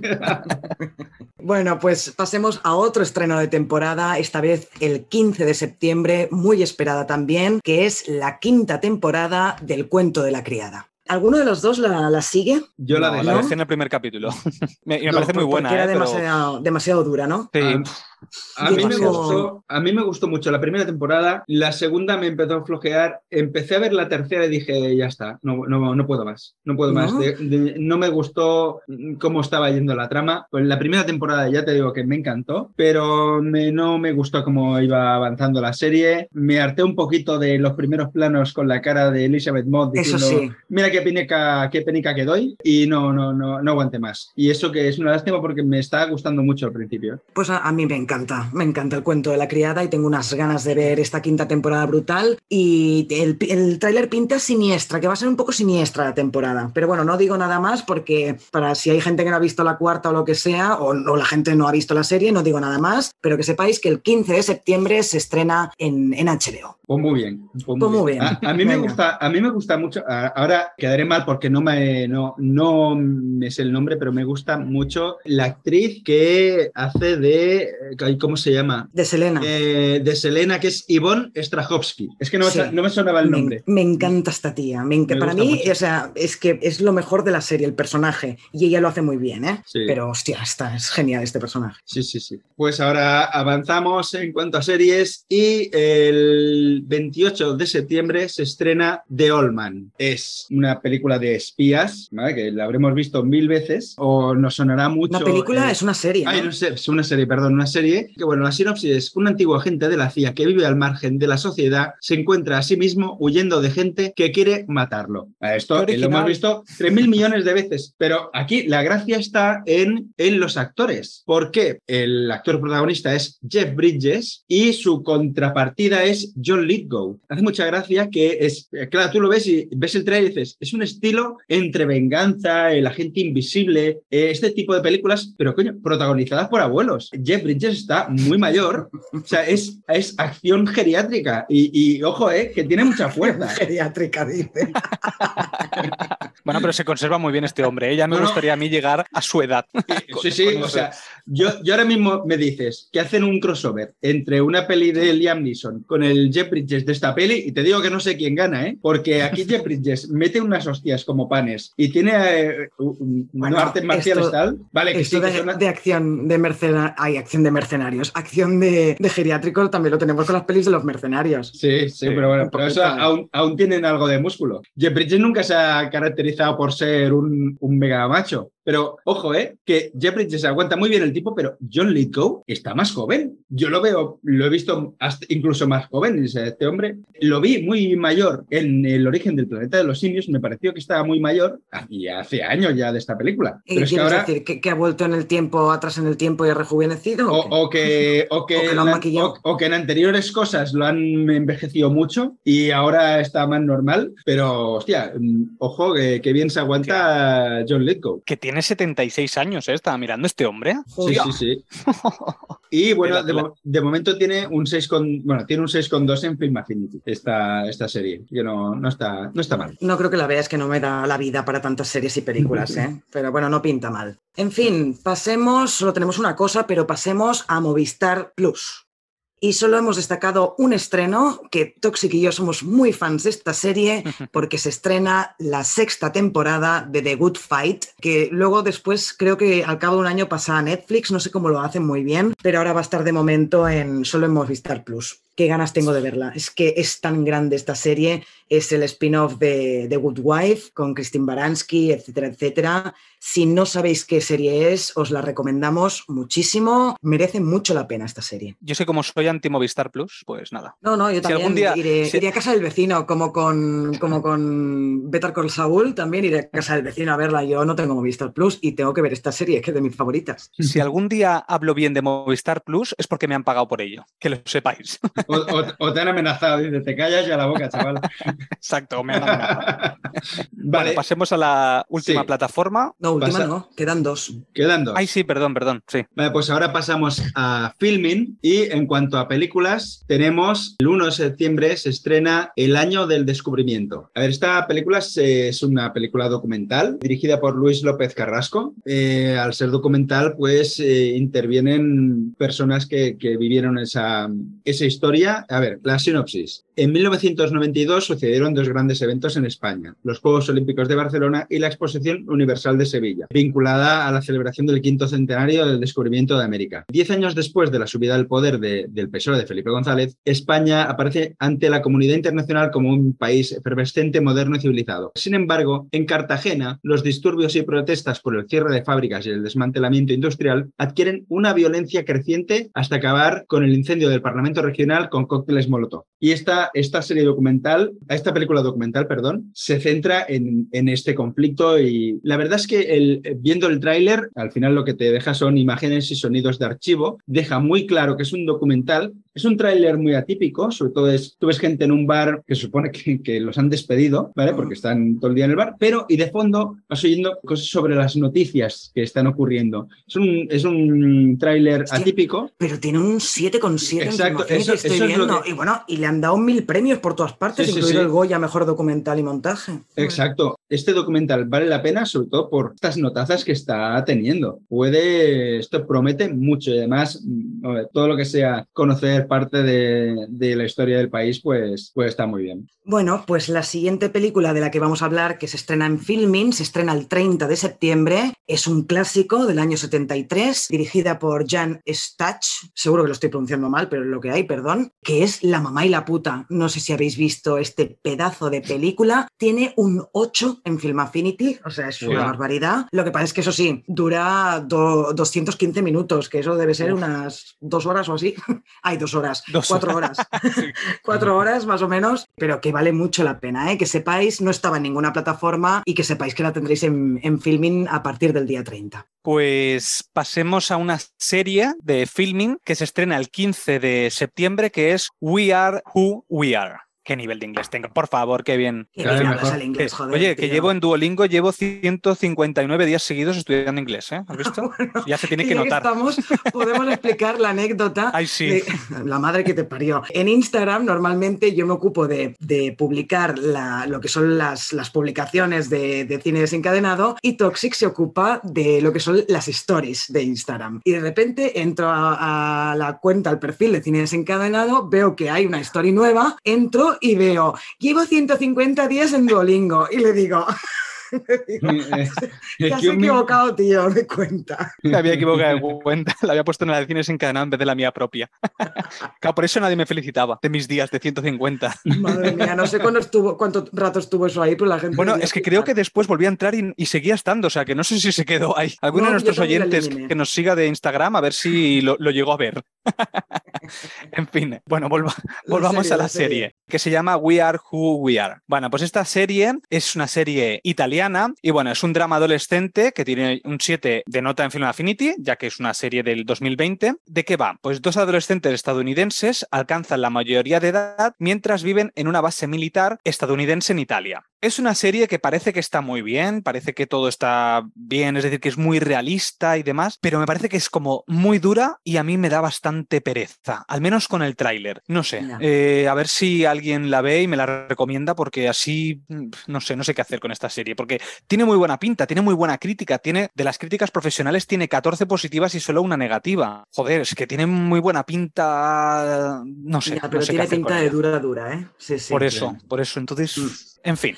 En fin, pues venga, pasemos a la última plataforma que es Apple TV. Y empezamos con una película que se llama, bueno, en- es un documental, perdón, que se llama El gran legado de Sidney Poitier. Y bueno, que sepáis que se estrena, eh, lo que hacen es honrar al actor y cineasta también, que además también era activista de los derechos civiles. Yo, yo quizá lo veo este documental, ¿eh? porque Sidney Mm. Poitier, Poitier perdón, es uno de los grandes de figuras del cine y espero que el documental esté bien de momento. No hay notas, no hay críticas, así que de momento a ver, a ver qué tal. Vale, pues el 30 de septiembre yo me encargo de la cerveza. No, eh, no es que yo me vaya a encargar de la cerveza, sino que se estrena eh, una película que se llama así. ¿Y de qué va? pero, te, te- pero te encargas o no al final? Yo Yo me he quedado con eso, ¿eh? ya ¿Qué pasa el día de 30? ¿Qué celebramos? ¿Qué traes la cerveza? pues que estrena esta, esta peli. Por, al, menos, al menos eso. ¿De qué va? Porque a mí estas historias me echan un poco para atrás. ¿De qué va esta película? Es, bueno, es, es una película dirigida por Peter Farrelly. Ya añade aquí un poco de caché al tema, porque bueno, es el director de Green Book, por ejemplo. Ah, bueno, Y mira. entre los actores están Zac Efron, Russell Crowe, Bill Murray. Sé que mm, aquí hay tema. Aquí hay ¿De qué. Aquí mandanga de la buena. ¿De qué va? Pues en Nueva York, en 1967, para demostrar su apoyo a sus colegas del barrio que están combatiendo en Vietnam, Chicky Donahue, que es el personaje de Zac Efron, decide viajar a la primera línea del frente para llevar a los soldados unas latas de su cerveza norteamericana favorita. Esta es la sinopsis, que dices, pero qué cosa más absurda de sinopsis, un tío que va a llevar unas cervezas a unos colegas suyos que están en Vietnam. Cuando el tío se la sopla en Vietnam, se la sopla todo. Pues ojo que está basado en una historia real. Yo es que confío ciegamente ya en Apple TV, tío, ¿eh? Y no lo sé, estoy viendo que además no hay críticas, no hay nada, pero no, no sé, la, historia no me llama tampoco, ¿eh? Pero eh, con estos tres actores y siendo de Apple TV, quizá le doy una oportunidad. El tráiler pinta bien, tiene una, una, buena premisa, aunque parece al principio parece inverosímil, es decir, me llegan a decir que es un guion original y digo, vaya chorrada de guion, ¿qué leches hace este tío eh, atravesando países para llegar a Vietnam y buscar a sus amigos? O sea, me pareció, eh, me parece absurdo, pero joder, si es que está basado en hechos reales, pues dices, me llama la atención de a ver por qué y, y cómo pasó esto, ¿no? Y bueno, la fotografía está cuidada y las situaciones que muestra el trailer son un poco insólitas y bueno, tiene, tiene su gracia. Así que de alguna manera a lo mejor la, la acabo viendo. A ver qué tal Russell Crowe volviendo a la comedia después de Thor. No, no, Thunder. No, no, es que no es una. Es que ah, parece comedia? Parece comedia, pero no lo es. Ah, porque hostia, te pues digo, por el nombre y tal. Sí, pero, pero como está basado en hechos reales, la, vida no es una comedia, no va la gente haciendo el tonto porque sí. A ver, pero, una comedia no tiene que ser porque es fantástica o. No, pero lo que pasa es que, claro, está Peter Farrelly. Peter Farrelly nos sorprendió a todos con eh, The Green Book. Pero, es también ha hecho mucha comedia, como algo pasa con Mary. Claro, algo pasa con Mary. Dos o dos tontos todavía más tontos. o sea. Sí, sí, es que por eso, o sea, el tono, el tono cómico lo tendrás, porque es una peli de Farrelly, pero es una entre comedia, drama, eh, no sé catalogarla. Bueno, es una eh, película de. O sea, que Russell, Crowe, Russell Crowe no va a estar haciendo el, típico papel que hizo en.